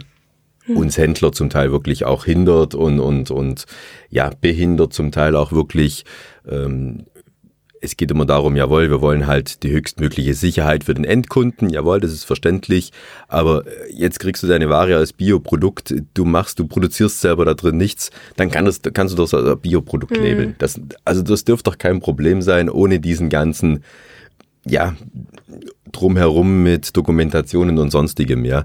Das sind so Kleinigkeiten, wo ich sagen muss, wieso legt man dann, dann bürokratisch da noch so viele Steine in den Weg? Mhm. Ähm, und vor allen Dingen, es gibt ja eigentlich europaweit gar kein so ein richtiges Bio-Siegel, wo man sagen können, okay, das ist jetzt so eine große Bio-Dachmarke, an die binde ich mich jetzt mal so richtig ran oder sonst irgendwas, sondern da gibt es ja auch viele Kleinigkeiten. Da gibt es dieses Biosiegel, dann gibt es das Demeter, dann gibt es nochmal ein mhm. Biosiegel. Mhm. Ähm, mit wem mache ich jetzt da was zusammen? Und man es, im Endeffekt kostet es Geld. Genau, es man muss sich Geld. für jedes Einzelne im Prinzip auch dann ja wieder zertifizieren und es ist schon ein großer Aufwand. Ich verstehe schon auch tatsächlich, warum der da ist, aber es ist schon so, dass also Deutschland ist schon äh, überbürokratisch. Das ist unglaublich. Also ich habe das auch so ein bisschen gemerkt im Hygienebereich eben. Ähm, das ist alles gut umsetzbar für uns, also das ist überhaupt nicht das Problem. Aber ich habe es zum Beispiel in dem Punkt dann gemerkt, weil ich ja auch am Anfang versucht habe, viele regionale Lieferanten zu finden. Und da ging es mir natürlich auch darum, ich hätte gerne eben zum Beispiel, weil ich keine Milchtankstelle habe, Milch in Pfandflaschen angeboten mhm. von einem Bauern hier aus der Region. Gibt's nicht.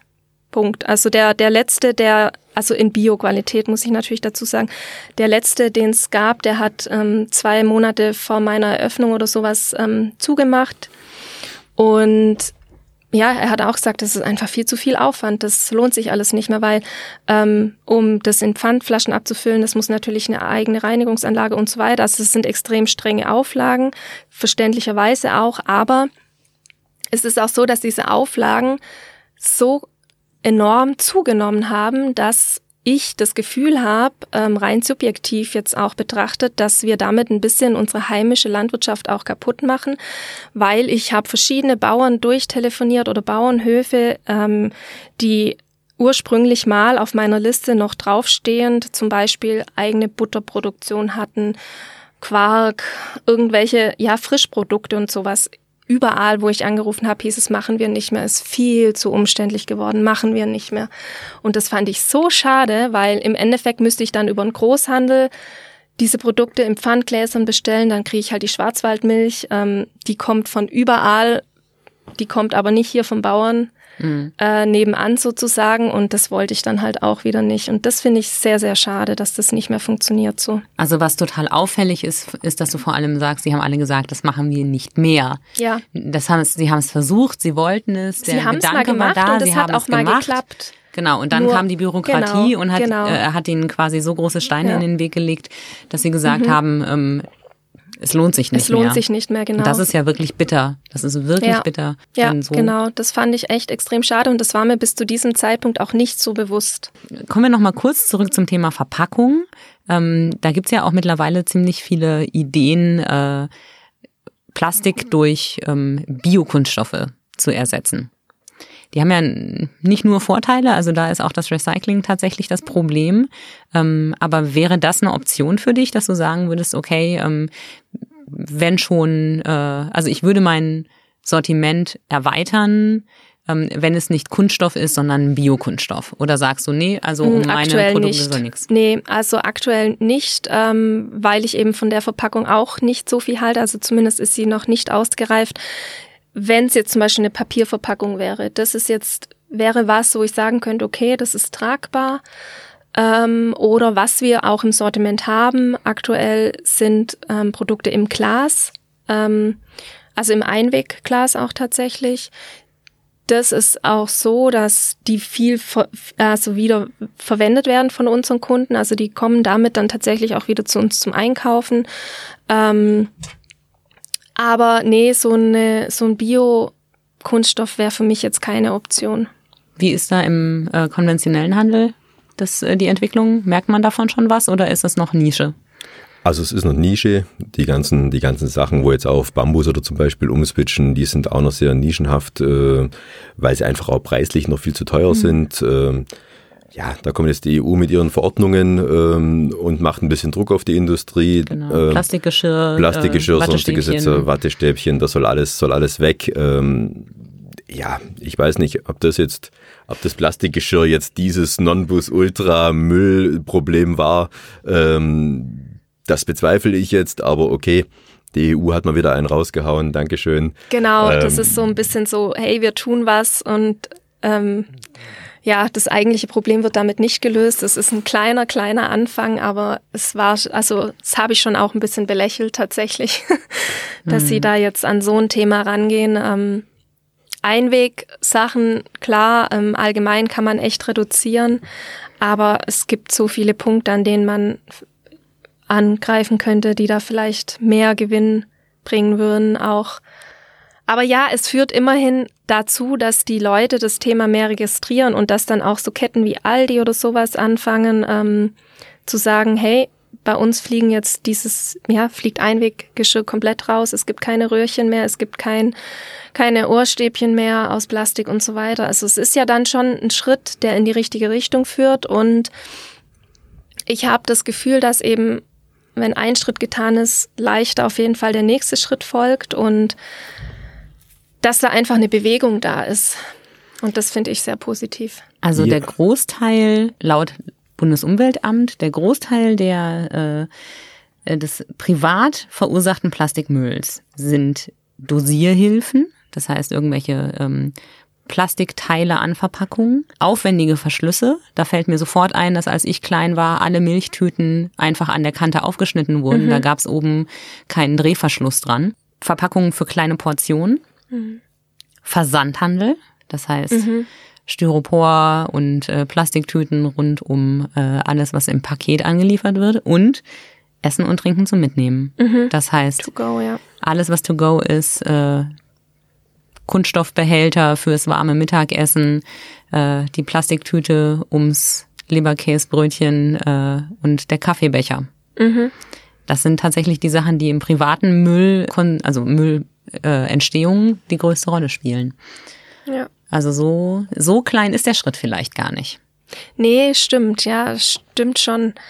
Ähm, und es führt eben tatsächlich dazu, auch für den Endkunden drüber nachzudenken, weil es ist ja schon so, ähm, wenn das Thema dich nie in deinem Alltag in irgendeiner Weise ähm, oder du nie mit diesem Thema sozusagen direkt konfrontiert wirst, dann denkst du vielleicht auch nie drüber nach. Also ich fing ja auch irgendwann durch irgendeinen äh, ja, irgendjemanden, der mich vielleicht darauf aufmerksam, äh, aufmerksam gemacht hat, an über dieses Thema nachzudenken. Ich habe ja nicht immer schon so gelebt sozusagen, sondern ähm, da kam halt mal ein Aspekt. Bei mir persönlich war es jetzt tatsächlich ähm, ein Bericht über die Plastikproduktion und über die Weichmacher und die Aufnahme in unseren Körper, die dann dazu geführt hat, dass ich gesagt habe, hm, okay, und wie geht's dann weiter und was steckt genau dahinter und ähm, in meinem Studium, ich habe Ernährungswissenschaften studiert, war das dann auch so ein bisschen ein Thema, dass ich dann gesagt habe, okay,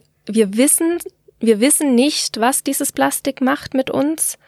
Ähm, und alleine, dass wir es nicht wissen und es einfach nur vielleicht auch ein paar Vermutungen gibt, reicht für mich aus zu sagen, okay, ich will das nicht für mich selber ähm, und ich will es vor allem dann auch nicht für, für meine Kinder, die ich vielleicht irgendwann haben werde. Ähm, es sind einfach, ja, es sind nur Zusammenhänge, die bisher da festgestellt werden, dass zum Beispiel ähm, Weichmacher können ähm, oder es wird beobachtet, dass ähm, ne, ein, höher, ja, ein höherer Wert von Weichmachern sozusagen im Blut assoziiert ist mit Übergewicht, mit ADHS und ähm, Depressionen und so weiter. Es gibt da einfach schon Zusammenhänge, die möglicherweise da sind, die schwer sind, einwandfrei ähm, bewiesen zu werden als kausale Ursache. Aber für mich reicht es aus zu sagen, okay, ich will das nicht. Ähm, ich weiß nicht, was in diesem Plastik drin ist. Ich weiß nur, es ist ein giftiges Substrat an sich.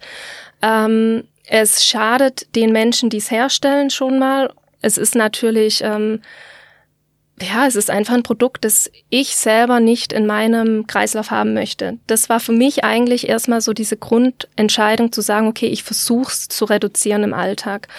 Und dann kam später irgendwann zu dieser Umweltaspekt dazu, dass ich gemerkt habe, wow, okay, Moment mal, wie, wie viel Plastik schwimmt da in unserem Meer? Das kann ja gar nicht sein. Wir haben sechsmal mehr Plastik als Plankton im Meer. Und wenn wir so weitermachen, 2050 schon äh, mehr Plastik als Fische äh, irgendwie geht es so nicht mehr. Das war so für mich der Punkt, wo ich gesagt habe, hey, wir müssen mal alle ein bisschen aufwachen. Wie dogmatisch bist du da? Also wie viel Plastik befindet sich in deinem Haushalt? Ähm, also wir haben das schon sehr stark reduziert. Wir sind keine Zero Waste Leute, die da wirklich sagen, es darf kein Müll mehr produziert werden bei uns, sondern ähm, ich bin auch der Ansicht oder der Meinung, und das finde ich extrem wichtig, dass wenn jeder ein bisschen was tun würde, hätten wir schon ganz, ganz, ganz viel gewonnen. Das heißt, wir müssen nicht alle Zero Wastler werden und komplett auf ein plastikfreies Leben umschwenken, weil ähm, für viele bedeutet es einfach so extrem viel Verzicht, dass man dann erst gar nicht anfängt. Also man fängt nicht an mit dem Thema und das, dann hat man ja nichts gewonnen. Und deswegen ähm, gönnen wir uns auch Sachen, die noch in Plastik sind äh, die es einfach unverpackt noch nicht gibt. Aber alles, was wir ähm, unverpackt bekommen können und ähm, oder was vielleicht auch einfach wirklich ähm, ja bei dem man merkt, okay, es ist eigentlich komplett ähm, überflüssig im Alltag, das gibt's bei uns einfach nicht mehr. Es gibt dieses Geschäft, da steht, was wir nicht haben, brauchen sie auch nicht. Ja.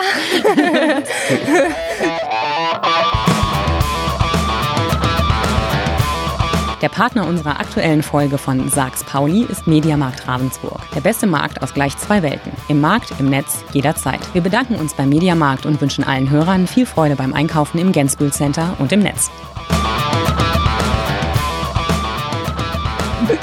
Robert, wie ist bei dir? Also wie plastikbewusst lebst du? Hm. Ich bin da relativ schmerzfrei, muss ich ganz ehrlich sagen. Ich bin da noch ein bisschen bei der Recyclingquote, wo ich sage, okay, äh, wobei ich der Punkt schon auch der ist, dass ich äh, dadurch, dass ich einen Lebensmittelladen habe, kaufe ich meine Sachen natürlich oder hole ich meine Sachen da immer da. Das ist ähm, nachvollziehbar. somit ist der Plastikaufwand schon relativ gering. Ähm, aber jetzt so ein direkter Verzicht auf irgendwelche Sachen mache ich jetzt nicht. Ja, dafür haben wir ja, dafür fehlen mir die Möglichkeiten und einfach auch ähm, zum Teil schon ein bisschen die persönliche Einstellung, muss ich auch ganz ehrlich sagen. Mhm. Ja. Ähm, wir recyceln, okay, und damit ist das Gewissen beruhigt, wie bei sicherlich äh, 90 Prozent der anderen, der anderen Bevölkerung auch in Deutschland. Ähm, so ehrlich sind wir jetzt hier. Und klar, der Kunde, dem wird es auch nicht anders gehen. Da sind wir recht, bin ich vermutlich sehr nah am Kunden. Und ähm, er liebt natürlich auch die Einfachkeit, ja, wie du vor uns gesagt hast, irgendwelche Plastikverschlüsse an Milchkappen oder sonstiges. Ja, das sind Luxusgüter, die kommen halt auf den Markt, die werden hergeschmissen und äh, wenn du es halt nicht mehr mit diesem Plastikverschluss anbietest, ja, dann kauft der, wird die Milch nicht mehr gekauft, ja. Glaubst du es wirklich? Äh, ist so. Das sonst wird, sonst wird, sonst wird's ja, sonst gibt's ja Händler, wo es nicht anbieten, aber mhm. das gibt's ja nicht mehr. Ich habe heute das Morgen eine halt Omira-Tüte aufgemacht, die hat nur so einen ähm, Abriss, die hat keinen Drehverschluss oben dran. Ja, also das ist War tatsächlich schon. Nein. schon das also, Problem. Also, nicht, dass ich gemerkt habe. Also wenn war sie extrem haltbar. nee, das ist schon, glaube ich, auch so ein bisschen das Problem, dass wir sehr, sehr verwöhnt sind natürlich und diese ganze Industrialisierung und dieses Plastik auch, die das ja so extrem leicht gemacht hat, Produkte zu verpacken oder überhaupt die Entwicklung der Verpackung und die Verpackungsindustrie, die hat natürlich dazu geführt, dass es so leicht geworden ist und auch für den Endkunden im Endeffekt extrem leicht wurde. Und das, das ähm, kann ich auch vollkommen nachvollziehen. Vor allem, wir haben immer weniger Zeit und so weiter und so fort. Das ähm, Spannende daran ist ja nur, wenn es die Möglichkeit gar nicht so gibt, dann ist es für den Kunden auch überhaupt nicht kompliziert, das anders zu machen. Das ist einfach nur diese Gewohnheit an dieses Einfache, an diese Einfachheit. Alles, was früher normal war und was so super funktioniert hat, ähm, ist heute extrem schwer persönlich umzusetzen. Ähm, mir erzählen das ja meine Kunden auch ganz oft, dass zum Beispiel dann die Tochter sagt, ah, bist du bescheuert, wieso machst du das denn? Das ist ja voll der Aufwand, ähm, so einzukaufen oder das eigene Deo herzustellen oder, oder was auch immer. Ähm, aber früher war das normal so. Das finde ich manchmal witzig, dass, dass das, das ist heute für uns nur schwer geworden, weil es uns so leicht gemacht wird. Mhm. Ne? Also es, also noch ein kleines Beispiel nochmal auf deine auf deine Seifenthematik äh, Verpackung zurückzukommen, ja. Äh, jetzt hast du eine so eine Seife, so eine Handseife im Spenderchen drin, da hast du oben diesen großen Verpackungs Dinger da drauf, dem du runterdrückst, wo die, dann die Seife oben rauskommt, dieser Pumpdeckel da, mhm. ja. So. Dann kaufst du dir einen Nachfüllpack. Die Differenz zwischen Nachfüllpack und diesem Pumpdeckelchen, der beträgt vielleicht keine 10 Cent, so dass der Kunde sagt, ich kaufe mir doch nicht den Nachfüllpack, sondern ich kaufe mir einen frischen Pumpdeckel, weil ich will dieses ganze mhm. Umfüllen gar nicht, ja. So, vor ein paar Jahren war dann in diesem Umfüllbeutelchen, da hast du dir eine Kante weggeschnitten und hast es so umgefüllt. Mittlerweile hat selbst der Umfüll Behälter schon wieder einen ordentlichen schönen Schraubverschlüsschen dran mit Plastik, ja, damit du es sauberer umfüllen kannst, falls du es doch umfüllen würden wollen tust. ja, ähm, ja, aber das, das Problem das ist, das, mit einem Seifenstück nicht. Also. Das gibt es mit einem Seifenstück nicht, ja? ja. Aber das sind so Sachen, ähm, das ist so, ein, so finde ich, so ein, so, ein, so, ein, so ein Paradebeispiel, wo man sagt, okay, da ist abartig viel Plastik im mhm. Spiel mhm. für nichts und wieder nichts, mhm. ja. Einfach, was mit einem Seifenstück, weil es billig ist, weil es zu billig, billig ist. ist. Ja, so, Jetzt mach mal den Spender einfach ein bisschen teurer und den Nachfüller ein bisschen billiger, dass die Differenz die, die Sache, einfach ein bisschen ja. größer wäre, dann würde das funktionieren. Ja. Dann würde der Kunde sagen, okay, ich fülle lieber nach, wie dass ich es neu kaufe. Wie du Aber vorhin so gesagt ist es hast, ne? einfacher. In dem Moment, wo es Geld kostet, mhm. funktioniert das wie mhm. mit den Plastiktüten. Also ja. muss, muss man ja offensichtlich dem äh, deutschen Kunden einen finanziellen Anreiz mhm. äh, geben. Ja, aber wo soll denn der herkommen? Der deutsche Kunde schätzt ja das Produkt Lebensmittel gar nicht mehr. Ja, ähm, wir sind jetzt aktuell wieder im, im, im, neuen Preiskrieg. Der hat heute Morgen begonnen, der neue Preiskrieg. Ähm, es, das, das Produkt Lebensmittel wird in Deutschland das ist das letzte Produkt, was irgendwo geschätzt wird, ja. Also da ist mhm. das Auto viel höher angesiedelt, da ist alles höher angesiedelt wie das Produkt Lebensmittel. Das ist echt ein Problem. Wenn wir jetzt ins Umland gehen, äh, wir brauchen bloß nach Österreich rübergehen, wo die Lebensmittel einfach schon teurer sind, wertiger sind. Mhm. Ähm, und das sind natürlich so Sachen, wo man dann auch wieder weitergehen kann, ja. Dann kann man dann weiterdenken und sagen, okay, würdet ihr das Produkt Lebensmittel viel mehr schätzen, dann würde es vielleicht auch auf dem Land wieder Lebensmittelmärkte geben, weil es sich wieder rechnet, einen Lebensmittelmarkt zu betreiben. Das wird ja immer schwieriger dass sich sowas rechnet, ja, weil mhm. einfach die Preise immer weiter in den Keller sinken und ähm, das sind so Sachen, wo man sagen muss, okay, da wird's schwierig und dann ist der Kunde natürlich auch nicht mehr bereit, bei der Verpackung irgendwo Abstriche zu machen oder zum sagen, okay, ich bezahle jetzt dafür bei der Verpackung ein bisschen mehr, ja. Also das ist Wahnsinn. Also das ist wirklich das meiste, was ich da umsetzen muss, ist im Kopf der Menschen und schon auch zum Teil wirklich in der Industrie, dass mhm. man sagt, okay, wir tun jetzt da was und ich glaube nicht, dass ein Bambusröhrchen oder sonst irgendwas der ganz richtige Weg ist, weil ich habe jetzt in Deutschland noch nicht so viel Bambus gesehen, äh, dass wir die Bambusproduktion hier in Deutschland komplett ankurbeln können, sondern was passiert dann da wieder? Wir gehen wieder in irgendwelche dritte Weltländer, beuten die wieder aus, ganz krass gesagt, äh, damit wir hier unsere Pseudo-Hyper-Bio-Verpackungen haben können, ja. Und da beißt sich für mich die Katze auch wieder irgendwo in den Schwanz. Wie viel Macht hast du, äh, Robert, als ähm, Inhaber eines Supermarkts, ähm, Kundenwünsche weiterzugeben an die Industrie oder an den Großhandel? Hast du da überhaupt Einflussmöglichkeiten? Wir haben jetzt nicht so viele Einflussmöglichkeiten. Wir können uns natürlich intern ein bisschen austauschen. Wir haben Messen, in denen wir dann natürlich auch die Industriepartner besuchen. Wir haben den Außendienstler der Industrie, ähm, der vorbeikommt, mit dem man dann diese Diskussionen immer mal wieder führen kann und auch führt. Ähm, aber die direkte Macht jetzt bei der Industrie oben anzuklopfen und zu sagen, äh, ihr macht mal, klar, kann ich machen.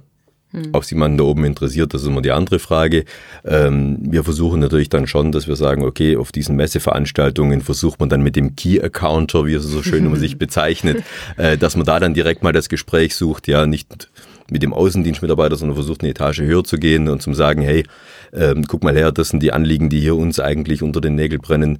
Ähm, könnt ihr da im Key-Account vielleicht mal irgendwo ein bisschen was machen? Ja, könnt ihr da mal irgendwo ein bisschen Wert mit drauflegen oder könnt ihr das mitnehmen in eure nächsten Sitzungen, um zum gucken, dass da vielleicht auch vom Einkauf her schon irgendwo was möglich ist. Ähm, das sind so Sachen, wo wir dann mitnehmen. Da haben wir jährlich Messen, wo wir uns dann da treffen und austauschen. Ähm, aber sonst sind uns schon die Hände gebunden.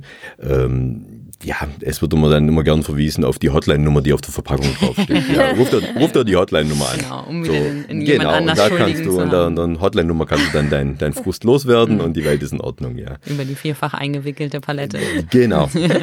Also da sind wir, sind wir ein bisschen, bisschen gebunden. Ähm, bei Verpackungsherstellern jetzt für den Wurstbereich zum Beispiel, ähm, da kann man schon immer mal ein bisschen in Austausch gehen und sagen, hey, was hast du denn, was, was bietest du mir denn an? Ähm, der sagt dann auch, komm hier, das Papier ist vielleicht ein bisschen besser, ein bisschen umweltneutraler. Ein wir reden jetzt für Papier, von Papier für die Wursttheke. Papier für die Wursttheke, ja. genau. Ähm, wir haben jetzt auch schon die Folienbeutelchen im Obst und Gemüse vorne, die recycelbar sind. Äh, mhm. Die haben wir eigentlich schon seit Anfang an mit dabei.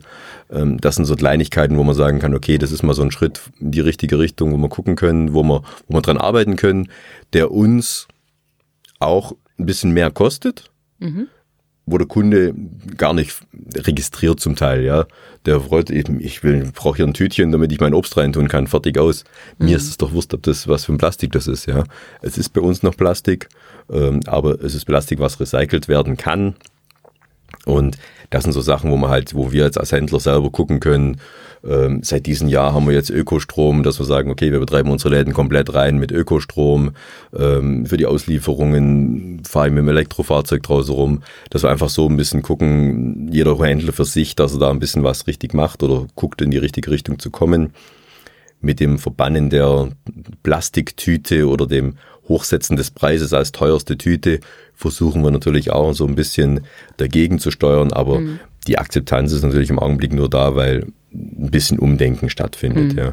Aber direkt jetzt beim Industriepartner zum sagen, ähm, lieber Industriepartner, lass doch jetzt in deiner Papiertüte dieses kleine Folienfenster da drin weg, wo ich das Produkt sehe.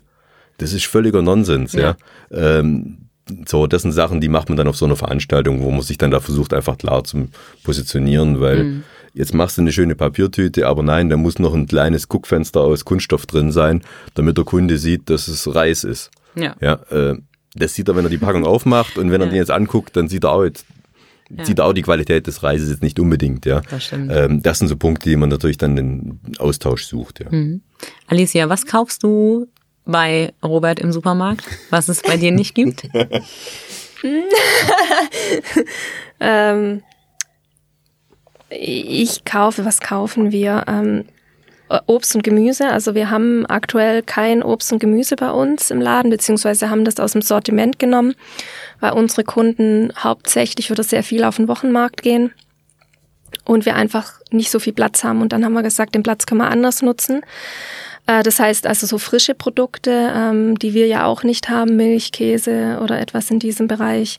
Ähm ja, und Produkte im Glas. Also wir haben ein paar Produkte im Glas, aber wir haben jetzt bisher nicht sowas wie Mais im Glas oder sowas. Sowas kaufen wir da schon auch manchmal. Ja. Die Andrea und ich, wir hatten heute noch, wo wir auf dich gewartet haben, hatten wir noch das Gespräch und da waren wir bei Punkt Zahncreme. Ja, Zahnpasta. Welche Zahncreme nimmst du?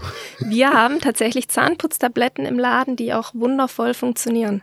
Und die, Und die benutzt du auch? Ja, natürlich. Okay. Ich habe die immer für die Reise auf der Liste, diese Tabletten. Ja, aber ähm, ja. in echt bin ich ein großer Fan von äh, stark schäumender, sehr minziger, genau, das ist halt äh, wirklich, ordentlicher ja, Zahnpasta. Das ist wirklich so eine Umgewöhnung, ähm, die manche können es ganz gut, ähm, für manche ist es gar nichts. Und tatsächlich beobachte ich manchmal, dass es den Kunden, die zu mir kommen, oft einfacher fällt, weil die vorher schon was anderes verwendet haben, weil sie gesagt haben, wir wollen von der Zahnpasta weg. Viele nutzen zum Beispiel ein Öl aus dem Glas, Zahnputzöl oder sowas und das schäumt nicht. Mhm. Und ich sag immer meinen Kunden, wenn ich erkläre, wie das funktioniert, aber es schäumt nicht. Da müssen sie, ja, ja, das kenne ich schon, also das kenne ich. Ich putze immer mit Öl, das schäumt auch nicht. Mhm. Das beobachte ich ganz oft, was mich selber immer erstaunt, ähm, weil das ist definitiv eine Umstellung.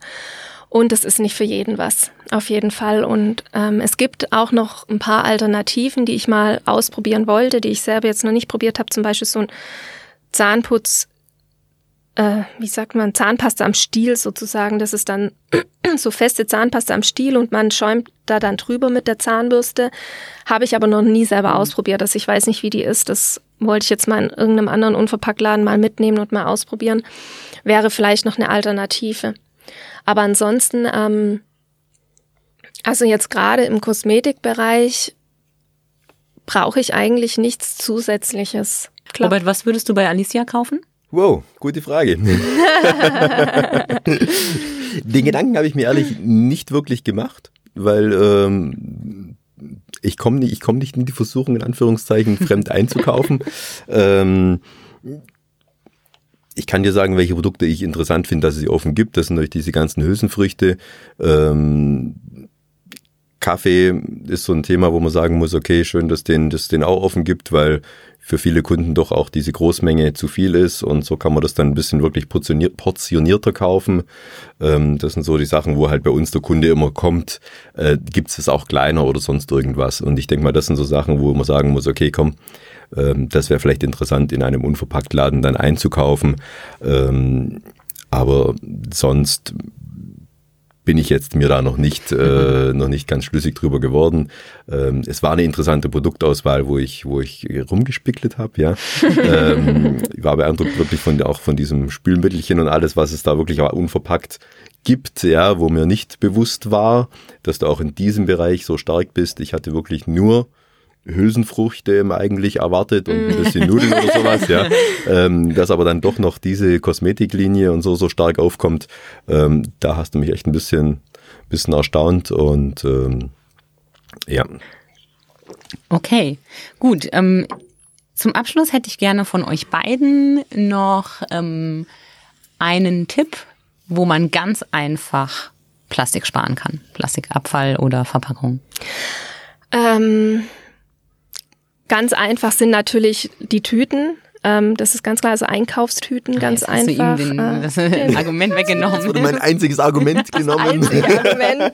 Aber ja, ähm, nee, das finde ich tatsächlich ist auch natürlich das, der, der leichteste Weg. Ähm, und wenn man es jetzt aber ein bisschen ausweitet und einfach sagt, wo kann ich Verpackung allgemein sparen, auch wenn Papier ist lange nicht so ähm, gravierend, ist ja klar, aber zum Beispiel beim Bäcker mit dem Baumwollbeutel absolut gar kein Problem. Ähm, und wenn ich die Papiertüte so leicht sparen kann, warum soll ich es dann nicht tun? Also ich habe immer meinen Brotbeutel dabei und Bäckereien machen das alle, da guckt einen keiner komisch an, das funktioniert ganz, ganz super. Also das würde ich sagen, sind eigentlich die zwei leichtesten Dinge, die man umsetzen kann, um äh, Verpackungen allgemein zu sparen. Und wenn man dann einen Schritt weiter geht, ist natürlich der Wochenmarkt. Also man bekommt natürlich ganz viele unverpackte, auch frische Dinge auf dem Wochenmarkt. Und da sind die auch ganz oft schon wesentlich weiter, sage ich jetzt mal, als wenn man jetzt zu einem mh, zu einem Supermarkt oder einem, einer Käserei geht oder sowas, ähm, auf dem Wochenmarkt kennen die dieses Thema einfach. Es ist da schon lange normaler und es wird jetzt natürlich auch immer mehr, dass die Leute ähm, ihre eigenen Einkaufskörbe dabei haben, ihre eigenen Beutelchen, ihre eigene Tupper, wo der Käse reinkommt. Also auf dem Wochenmarkt ist das Thema wesentlich leichter nochmal anzugehen. Okay, jetzt hat sie gerade für deine Konkurrenz gesprochen. Ich formuliere die Frage um und sage, was spricht trotzdem für den Supermarkt? Wenn der Kunde bewusst und mit offenen Augen bei uns zum Einkaufen kommt, dann kann er natürlich auch selbstständig und automatisch schon Plastik sparen, indem er einfach auf die Packungen switcht, die aus Papier sind eventuell. Ähm, wir bieten dem Kunden natürlich auch bei uns an, äh, seine eigenen Beutelchen mitzubringen. Äh, wir haben im Obst- und Gemüsebereich die höchsten Tara-Stufen hinterlegt. Somit ähm, passt da auch alles in der gesetzlichen Ordnung rein. Und ähm, Wochenmarkt spricht überhaupt nichts dagegen. Auch ich besuche den Wochenmarkt und kaufe auch da mal ein, einfach auch um neue Inspirationen mit, mitzunehmen, ähm, was eigentlich gerade so ein bisschen in ist und was der Kunde eigentlich möchte. Und ich denke, dass schon, wie du gesagt hast, die Papiertüte und die Folienbeutel, das sind so die zwei Sachen, wo man wirklich richtig umswitchen kann, wo man richtig Gas geben kann. In der Bedienungstheke, ja, bringt eure eigenen Sachen mit. Ich glaube, man kann heute wirklich überall seine, seinen Beitrag leisten, um da wirklich zu sparen. Und ich glaube nicht, dass der Handel der ist, der da dagegen ist, sondern wir befürworten jede Aktion, die irgendwie möglich ist und wir unterstützen, glaube ich, als Händler jede Aktion, die möglich ist, um auch euch in eurer Sache zu unterstützen. Ich danke euch beiden sehr, dass ihr hier wart. Danke, danke für dieses auch. spannende Gespräch. Danke. Und ähm, ja, äh, wenn ich mir morgen früh die Zähne putze, denke ich mal kurz über Tabletten nach. Oder heute Abend vielleicht sogar schon. Ah, vielleicht kann man da noch was Schäumendes beisetzen. Genau. Danke euch. Danke. Danke, ja. Sie hörten Sags Pauli, ein Podcast von schwäbische.de. Redaktion und Moderation von und mit Andrea Pauli. Für die Technik und Umsetzung ist Emin Hohl verantwortlich. Die Musik hat Tommy Haug für uns geschrieben und eingespielt. Meine Gäste heute waren Alicia Dannecker und Robert Lippmann. Wenn Sie Feedback haben oder mit uns über ein spannendes Thema diskutieren wollen, schreiben Sie uns an podcast.schwäbische.de. Danke fürs Dabeisein. Wir hören uns.